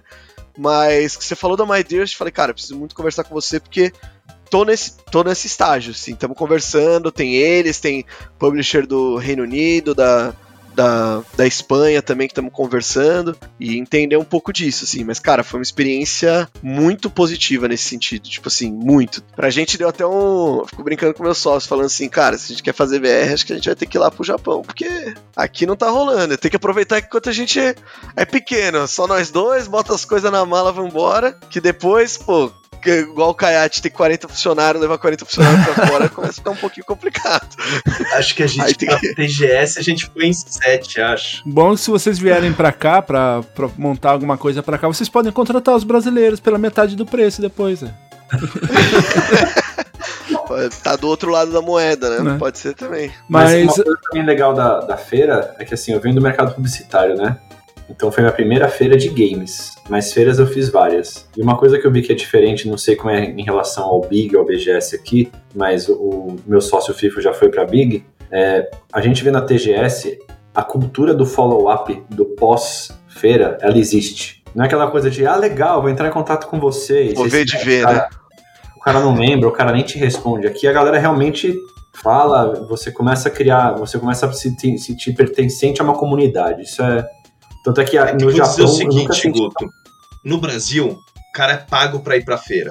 Quando você vai pra uma GDC, uma TGS, a galera geralmente tá pagando pra ir pra feira. Então eles querem tirar o maior proveito. Não é que o tipo, ah não, o cara trabalha na JBS, aí a JBS, como ele é gerente, ele tem que ir pra feira ver o que tem de novidade na feira. Isso que rola aqui no Brasil. A real é essa, cara. Eu já fui prestar serviço nas mais diferentes feiras, desde Adventure Fair até Food Tech. E, cara, assim, o, o que eu acho o detalhe do caralho da TGS é paixão, velho. Paixão. Todo mundo, desde o cara que joga até o cara que tá fazendo negócio lá, parece que todo mundo lá é apaixonado pela parada. Ninguém tá forçado pra estar E lá. você ter uma empresa significa muito, né? Porque lá o, ca- o cartão de, vi- de visita, o cartão de negócio business card não é igual que no Brasil, que é só um pedaço de papel.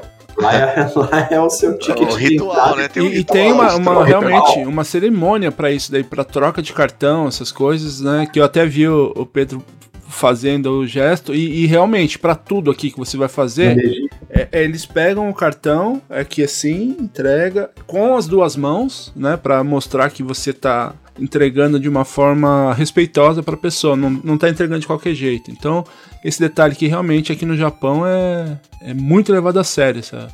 É, Eu já, já soube de negócios que a pessoa tinha um potencial, mas por causa desse, entre aspas, desleixo, deixaram de fazer negócio. Então, é, realmente, aqui é é uma cultura muito, muito forte essa questão. E a, a gente já tá quase finalizando aqui, até para liberar vocês, porque aqui para mim, o, como brincam, né, já sextou, né? Então já tô no finzinho da sexta-feira aí, vocês estão começando o dia, né? Então segurando vocês. É, qual que é a- o prospecto que vocês têm pro futuro na área de vocês? Nossa. Cara, pra mim é mais simples. O Guto ficou assustado ali. É. o Guto já foi. Ai, meu Deus! Já caiu, já caiu alguns fios de cabelo dele. Foi assim que começou. Fala pra ele, Pedro. É, Você já passou cada- muita mão assim pensando, ó. Assim, Will, a, a minha parada é que eu tenho um sonho. Meu sonho é criar uma indústria de jogos no Brasil. Hoje, o que a gente tem são algumas exceções, vamos dizer assim. Grandes empresas de jogos no Brasil são exceções. O cara que, meu, fez um negócio legal, deu certo, mas tipo, ele tá lá meio que isolado. Entendeu? Não tem uma indústria de jogos. Eu quero que o cara que queira fazer jogos no Brasil, ele não tem que ficar pensando em tipo, puta, cara, eu vou ter que ir para os Estados Unidos, eu vou ter que ir para a Europa, eu vou ter que ir para o Japão, sabe? Eu quero que o cara pense, não, eu tenho alternativa de trabalhar aqui no Brasil e fazer jogo do caralho aqui do Brasil, sabe? Então, é, o nosso foco específico em VR é exatamente até por isso, porque eu passei pela transformação do smartphone.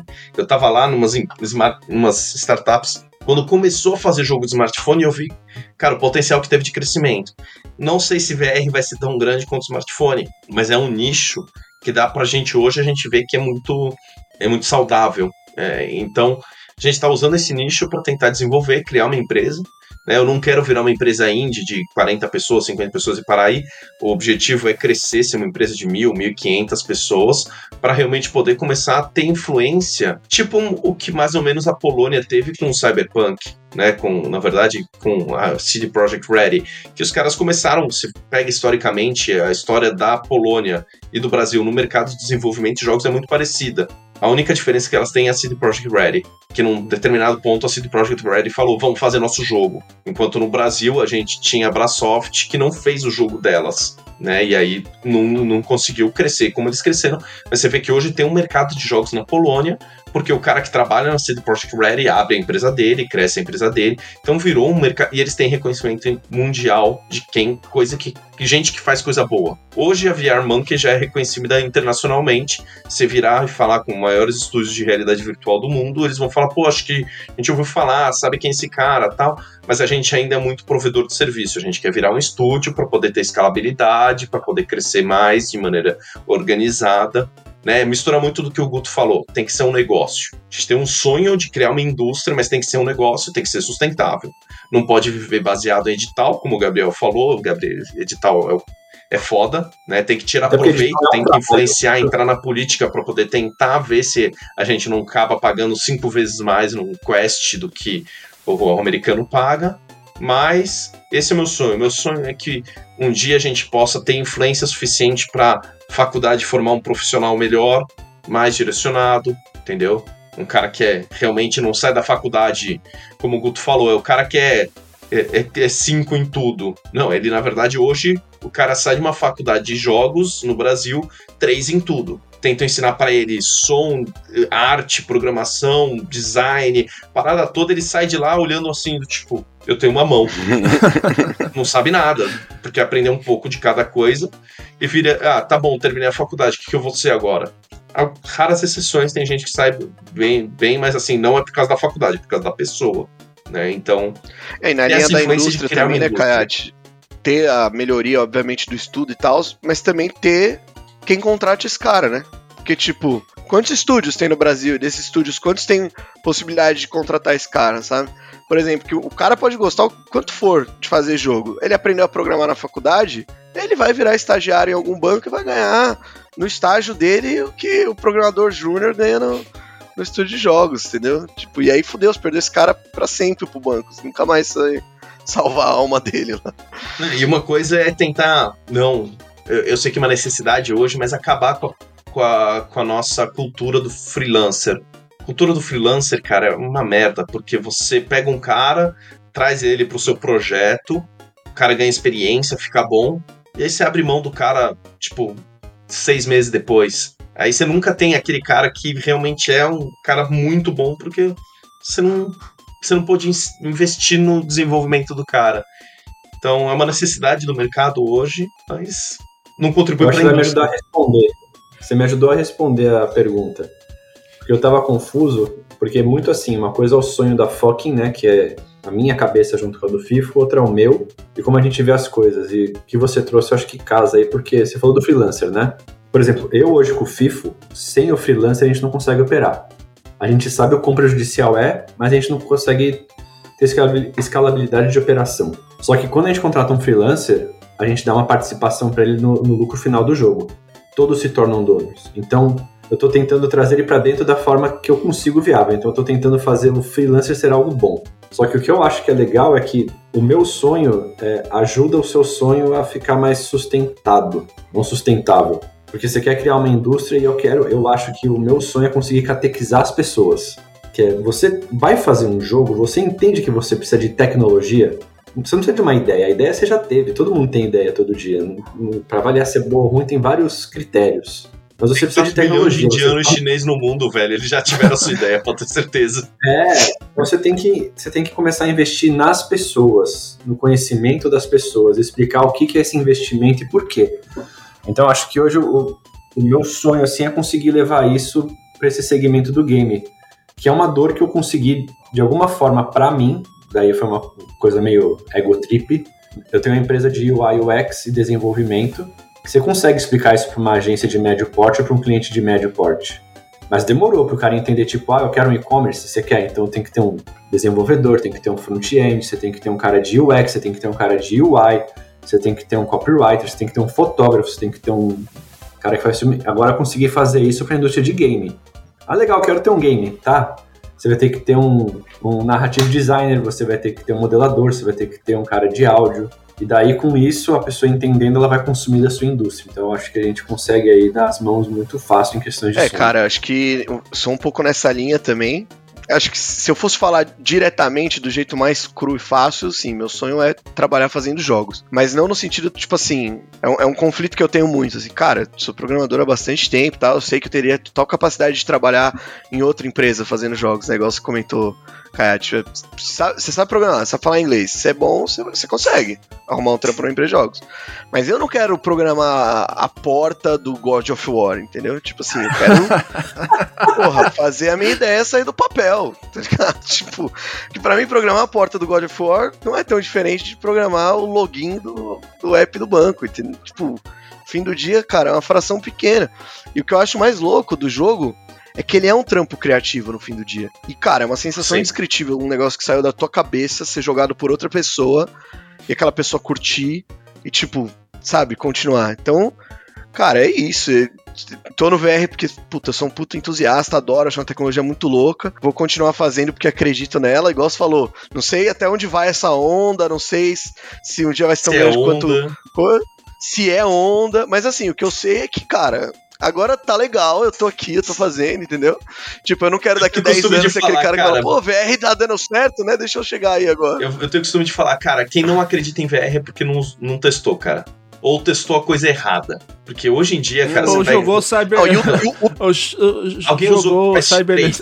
Ninguém usou o Quest 3 de vocês? o 3 ainda não. Ou o Pico 4 também? Pico 4 também é Pico legal. 4, Pico 4 tem. Esquece aquela parada de ser pesadão, de ser book, de ser incômodo, de ter cabo. Cara, é tudo. É tudo ali na tua mão, cara. Sem fio, leve, confortável. Você pô, pá, e vai. Então, tipo, quebrou essa barreira, esses problemas. Eu que usava muito o Quest 2, cara, quando chegou o Pico 4 aqui, eu falei assim, cara, não é possível que é tão mais leve, porque é muito leve, muito. E o, Quest, assim, o Quest 2, sejamos honestos, né, pra ele ficar minimamente confortável, você tem que botar aqueles bobo VR, bobo aquelas VR. paradas, a hora que você vê, porra, parece um capacete de, de, de moto, aquele negócio, um monte de coisa ali, mó pesado, você vai jogar um jogo, sei lá, de boxe e tal, pô, você sai com dor de cabeça, parece que tá tomando soco na vida real, negócio.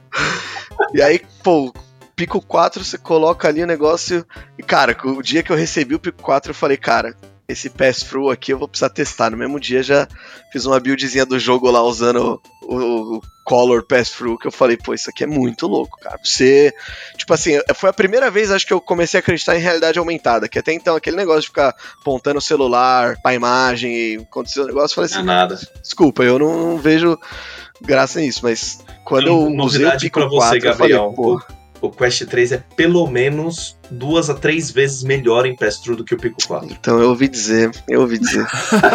Olha, É, é, um, me falaram é um que outro ele- sonho do Gabriel. É um outro sonho do Gabriel, falando em É sonho. um outro. É um sonho mais de que curto o, prazo, ainda mas é longe do visual do, do, do Apple Vision. Ainda falaram que ele não é tão bom do Pro, quanto o né? Apple Do Vision. Vision, é. Que eu ainda não tive a chance de experimentar. É. Esse daí ainda me fala. O Pro, você chegou a testar? O Quest Pro? Sim, É, não é tudo isso que promete. É, não. não Eu- eu me- me imaginei abstém de não. comentários aqui. Quest 3 é Essa a gente melhor. faz depois da. Essa discussão é pra depois da gravação. A gente faz igual. Não tem comentário, é só esse o comentário. É. Diz tudo. Mas respondendo o que o Gabriel falou, né? De, de sonho, imagina, de você fazer algo que alguém vai jogar. Por mais que a palavra traumatizar seja ruim, né, Will? É. Eu fiquei feliz de saber que você ficou traumatizado de elementos vermelhos na sua vida. Ó, não tô usando nada vermelho. Aqui, ó, já, Um- já me um dá coceira se eu legal. fizer isso aqui no fundo, no meu cenário. Se, se eu fizer isso aqui, já me dá coceira, ó. Olhar aqui, que já tá a luz vermelha ali, ó, já me dá coceira, já muda o Já, já, lugar. tá coceira, já. Você, fica meio sem sono. Eu tenho o costume de falar que é o seguinte, o futuro tá ficando muito louco, né? Porque automatização, inteligência artificial, pá.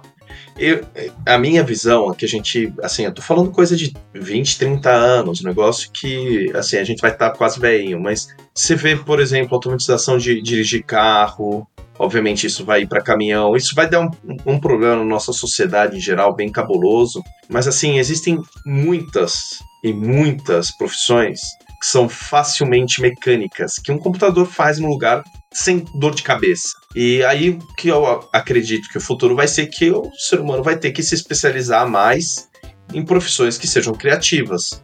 Eu vou falar, fazer jogo é uma porra criativa de verdade, assim, desde o ponto de como o Gabriel tava falando, meu, fazer porta. Fazer porta em realidade virtual é o cão. Vocês não têm ideia de como isso é um desafio.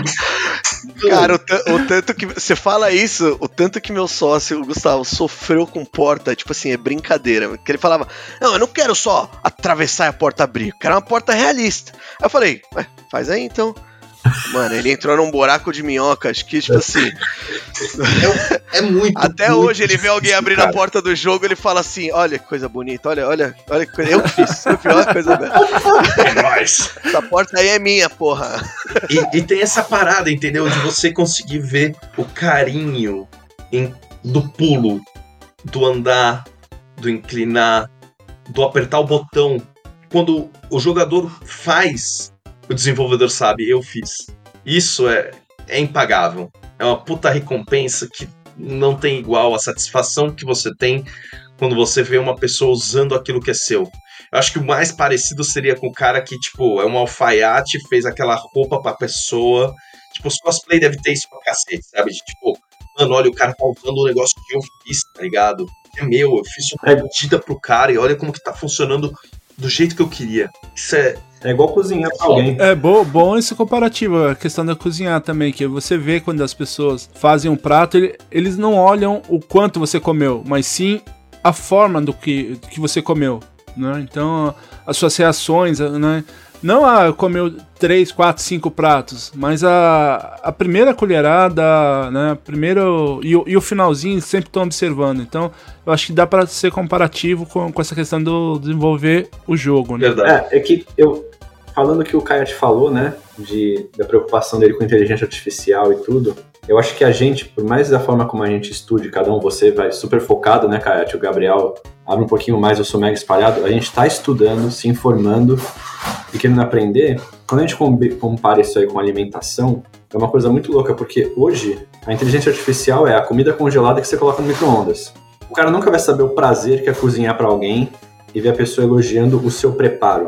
E a pessoa nunca vai falar, nossa, a vaca desse bife era incrível. Ele vai falar que bife gostoso, que vai elogiar o que você preparou. Eu acho que uma outra parte que é assustadora do mercado é que as pessoas falam assim: ah, então agora que já existe comida congelada e já existe micro-ondas, eu vou contratar alguém que sabe apertar botão e olhe lá e eu já vou economizar e fazer acontecer. E o cara tem que ler a embalagem, tem que saber quantos minutos vai colocar no micro-ondas, qual a temperatura, se, a- se o produto foi congelado Era adequadamente. comida Então, congelada, acho- ele consegue fazer cagada. é, então acho que assim, é, pegando a analogia aqui de, de refeição, eu tenho muito medo aí de as pessoas começarem a queimar comida dentro do micro-ondas, sabe? E depois culpar a indústria alimentícia. Vai ser um negócio. Sim, já fizeram, né? Você não viu aquele clone de Last of Us pro Switch? Como você falou antes, eu me abster de comentários, vou ficar aqui no Pra gente terminar essa parte de perguntas assim, é... e se fosse combinado, o gancho não teria sido tão bom quanto esse que vocês deram agora. Qual que é o conselho que vocês podem dar pra quem quer se tornar um desenvolvedor de jogos? Não se torne. Brincadeira. Cara, meu conselho é, pelo menos, pelo menos, esteja preparado para subir montanhas. Tipo, não vai ser fácil, não vai ser fácil. Você vai ter que se esforçar, vai ter muita repetição. O, o código não vai compilar, você não tem ideia do porquê não tá compilando, você vai falar, filho da Eu fiz igualzinho do cara aqui no YouTube, o indiano no YouTube tá me ensinando, eu fiz igualzinho, não dá o mesmo resultado. Mas o mais importante, não desiste, cara. Tipo, quando eu comecei só tinha o PGL e Glut, cara, eu não desisti olha o que tem hoje. Se eu cheguei, que é um chego.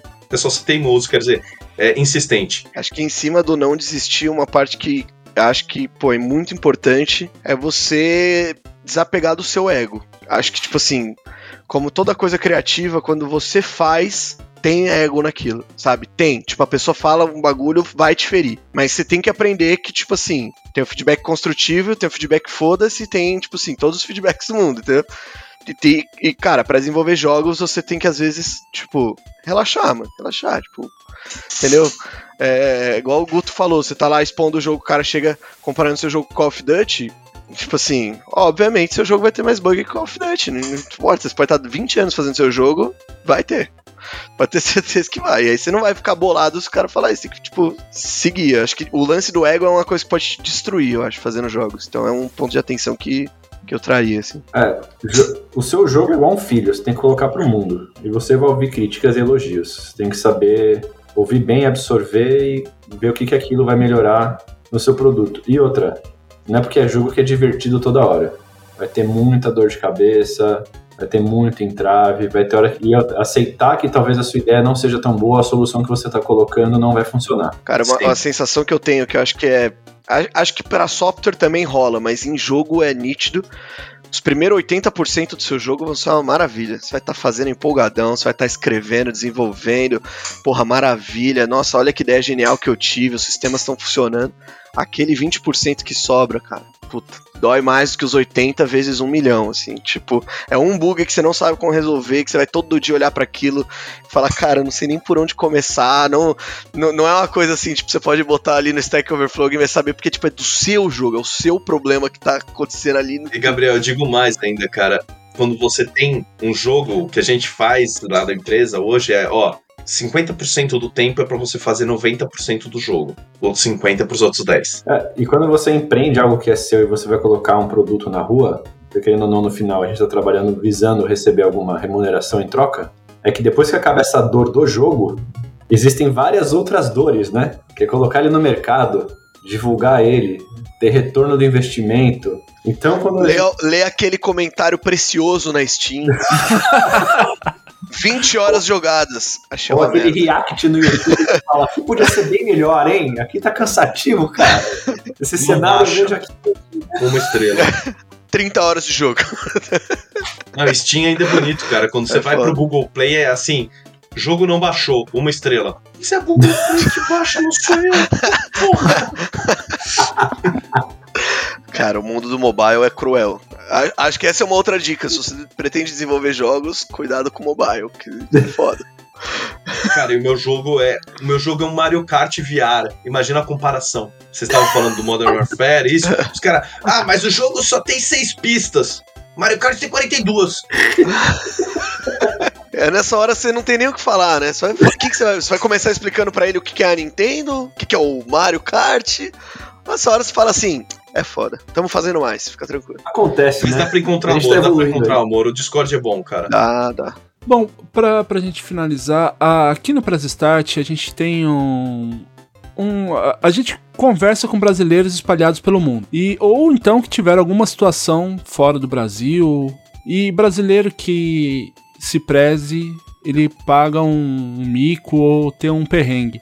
Queria perguntar pra vocês se vocês tiveram algum perrengue fora do Brasil. Eu morei fora dois anos que eu fui fazer diploma duplo. Eu estudei na Escola Politécnica da USP, eles tinham diploma duplo com a, a Escola Politécnica da Itália. Eu morei dois anos lá na Itália. Cara, eu passei muito perrengue. Muito. O pessoal da empresa conta que é, parece histórias de terror, assim. É, entre desde subir montanha e se perder e descer por riacho e sair na Suíça, até sofrer bastante preconceito porque eu não sou caucasiano, vamos dizer assim, né? Então foi tenso, mas ti- tiveram diversas situações, mas acho que a pior que eu tive, isso é uma recomendação, hoje eu, eu tenho satisfação de falar que pô, eu falo inglês fluente tal, os americanos até elogiam.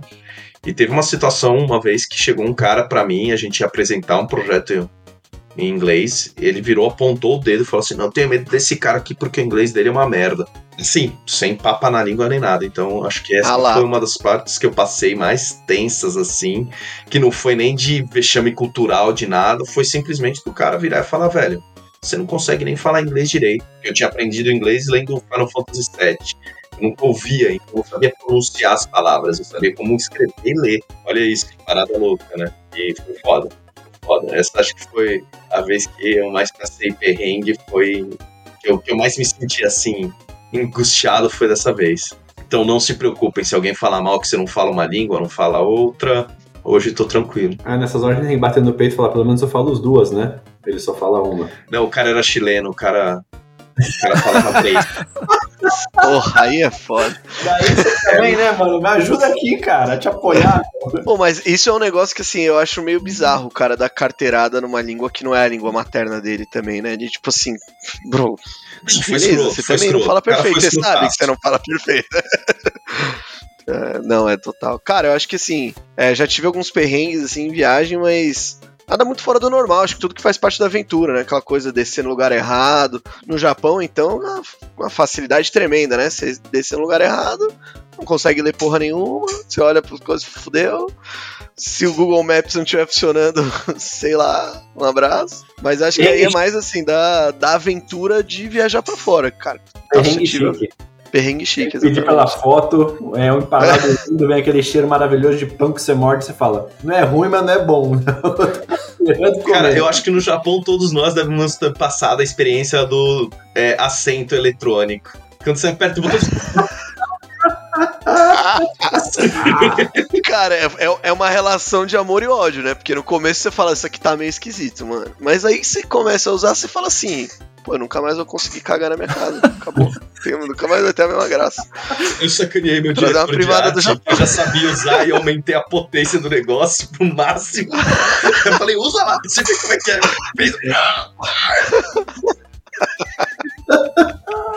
Aí já virou o perrengue chique dele, né? ah, fora esses perrengues que todo mundo passa de achar que vai comer uma coisa e você morde a outra, porque o empanado te engana, se perder em metrô. Assim, eu já morei no Canadá trabalho, eu acho que a questão de perrengue, que é todo mundo tem que. É uma coisa que dá, depois se você tem experiência, ajudar outras pessoas a não cometer o mesmo erro. É, você tem certeza que você fala inglês bem para se comunicar? Porque uma coisa é você se comunicar, que as pessoas não entendem isso. Outra coisa é você falar mal. Falar mal e se comunicar tá beleza. Mas se vai pra fora, se prepare outra, entenda a cultura dos lugares. Tipo, a gente aqui no Brasil é muito quente, acolhedor, carinhoso. Vai ser prestar um serviço para um alemão. O feedback, cara, é uma porrada na cara.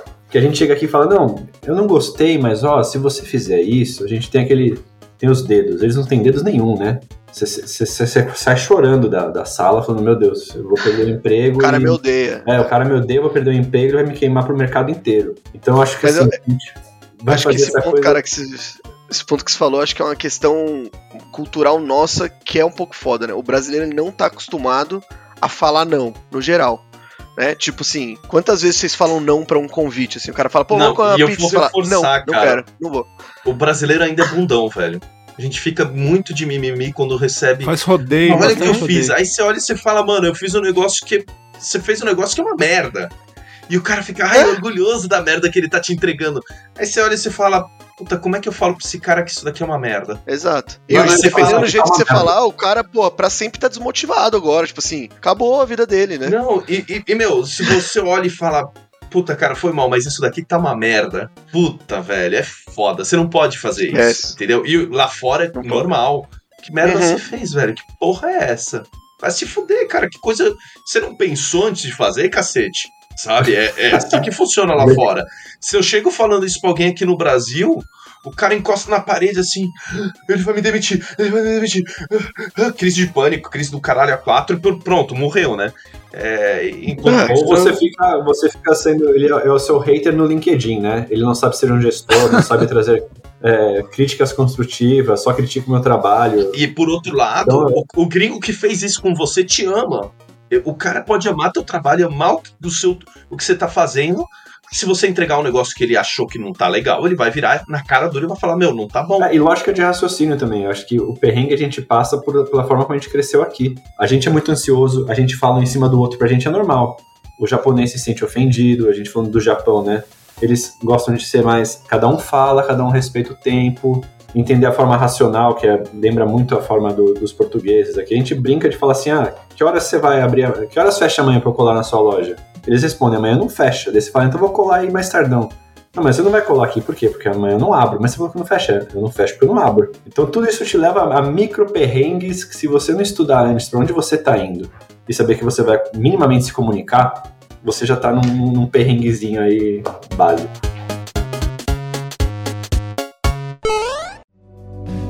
Você está ouvindo Press Starcast, sua revista digital do mundo para o mundo.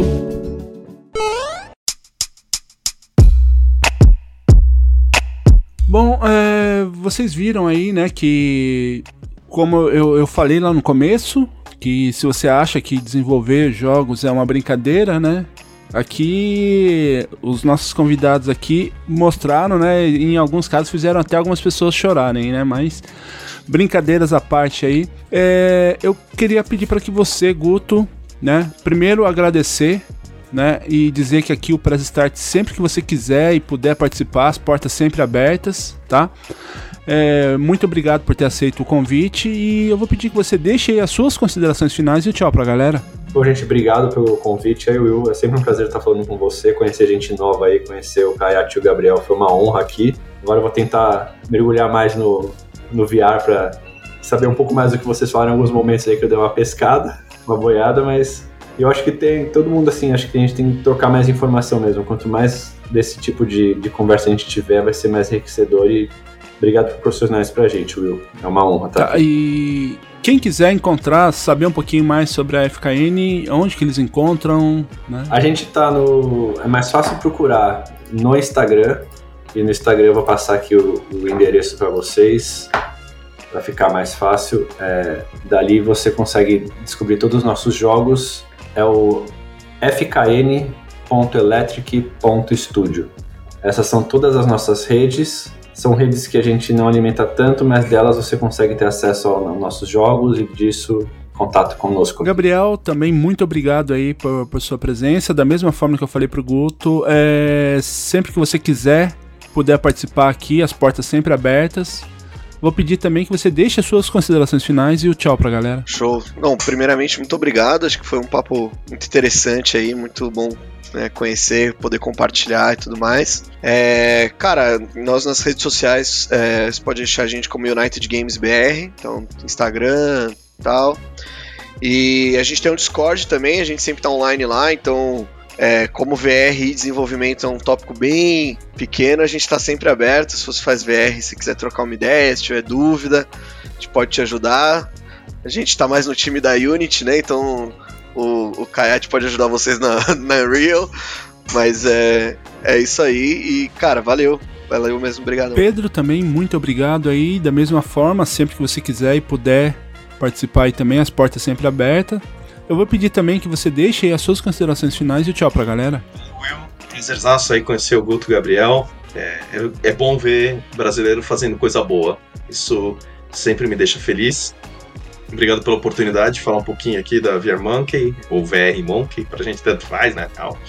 É, pra encontrar a gente, vrmonkey.com.br. A gente lançou o Galaxy Kart aí recentemente e estamos com mais alguns jogos no pipeline. Quem quiser trocar uma ideia, estamos sempre de porta aberta. Valeu, pessoal. E eu também vou deixando aqui as minhas considerações finais. Aliás, antes de deixar as minhas considerações finais, aqueles recadinhos de sempre, né? Lembrando que caso você, starteiro, queira entrar em contato com a gente, você pode mandar um e-mail para nosso e-mail, arroba ou através das nossas redes sociais, Face, Insta, YouTube, é arroba. E também vai lá no YouTube, deixe o o seu like lá, siga a gente para o YouTube recomendar para mais pessoas aí. Acesse também a, a hashtag do PodNipoBR, lá do coletivo da Podosfera Nipo Brasileira, que você vai encontrar vários podcasts lá da, da galera aqui do Japão que faz aquele conteúdo muito bom para você. E se você estiver precisando de editor, lembre lá de, de procurar o Rafael Zorzal. E deixando aqui as minhas considerações finais, seja pegajoso no vermelho ou comparado ao Mario Kart e também seja um deus, né? Como o Gabriel ele o, o, jogo dele lá você brinca de deus e diabo também, né? Porque você através de cartas você decide o destino das pessoas ali. Então, faça isso desenvolvendo seus jogos ou deite e chore, né? Muito obrigado para você que ouviu até aqui. Bom dia, boa tarde, boa noite e tchau. Valeu, gente. Tchau, tchau. Até o próximo programa.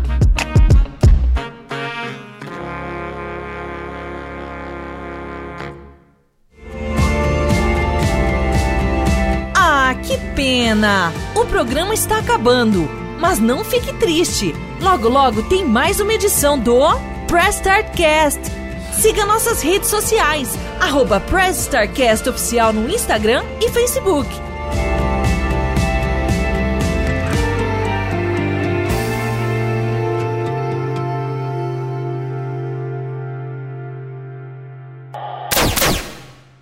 Editado por Rafael Zorzal.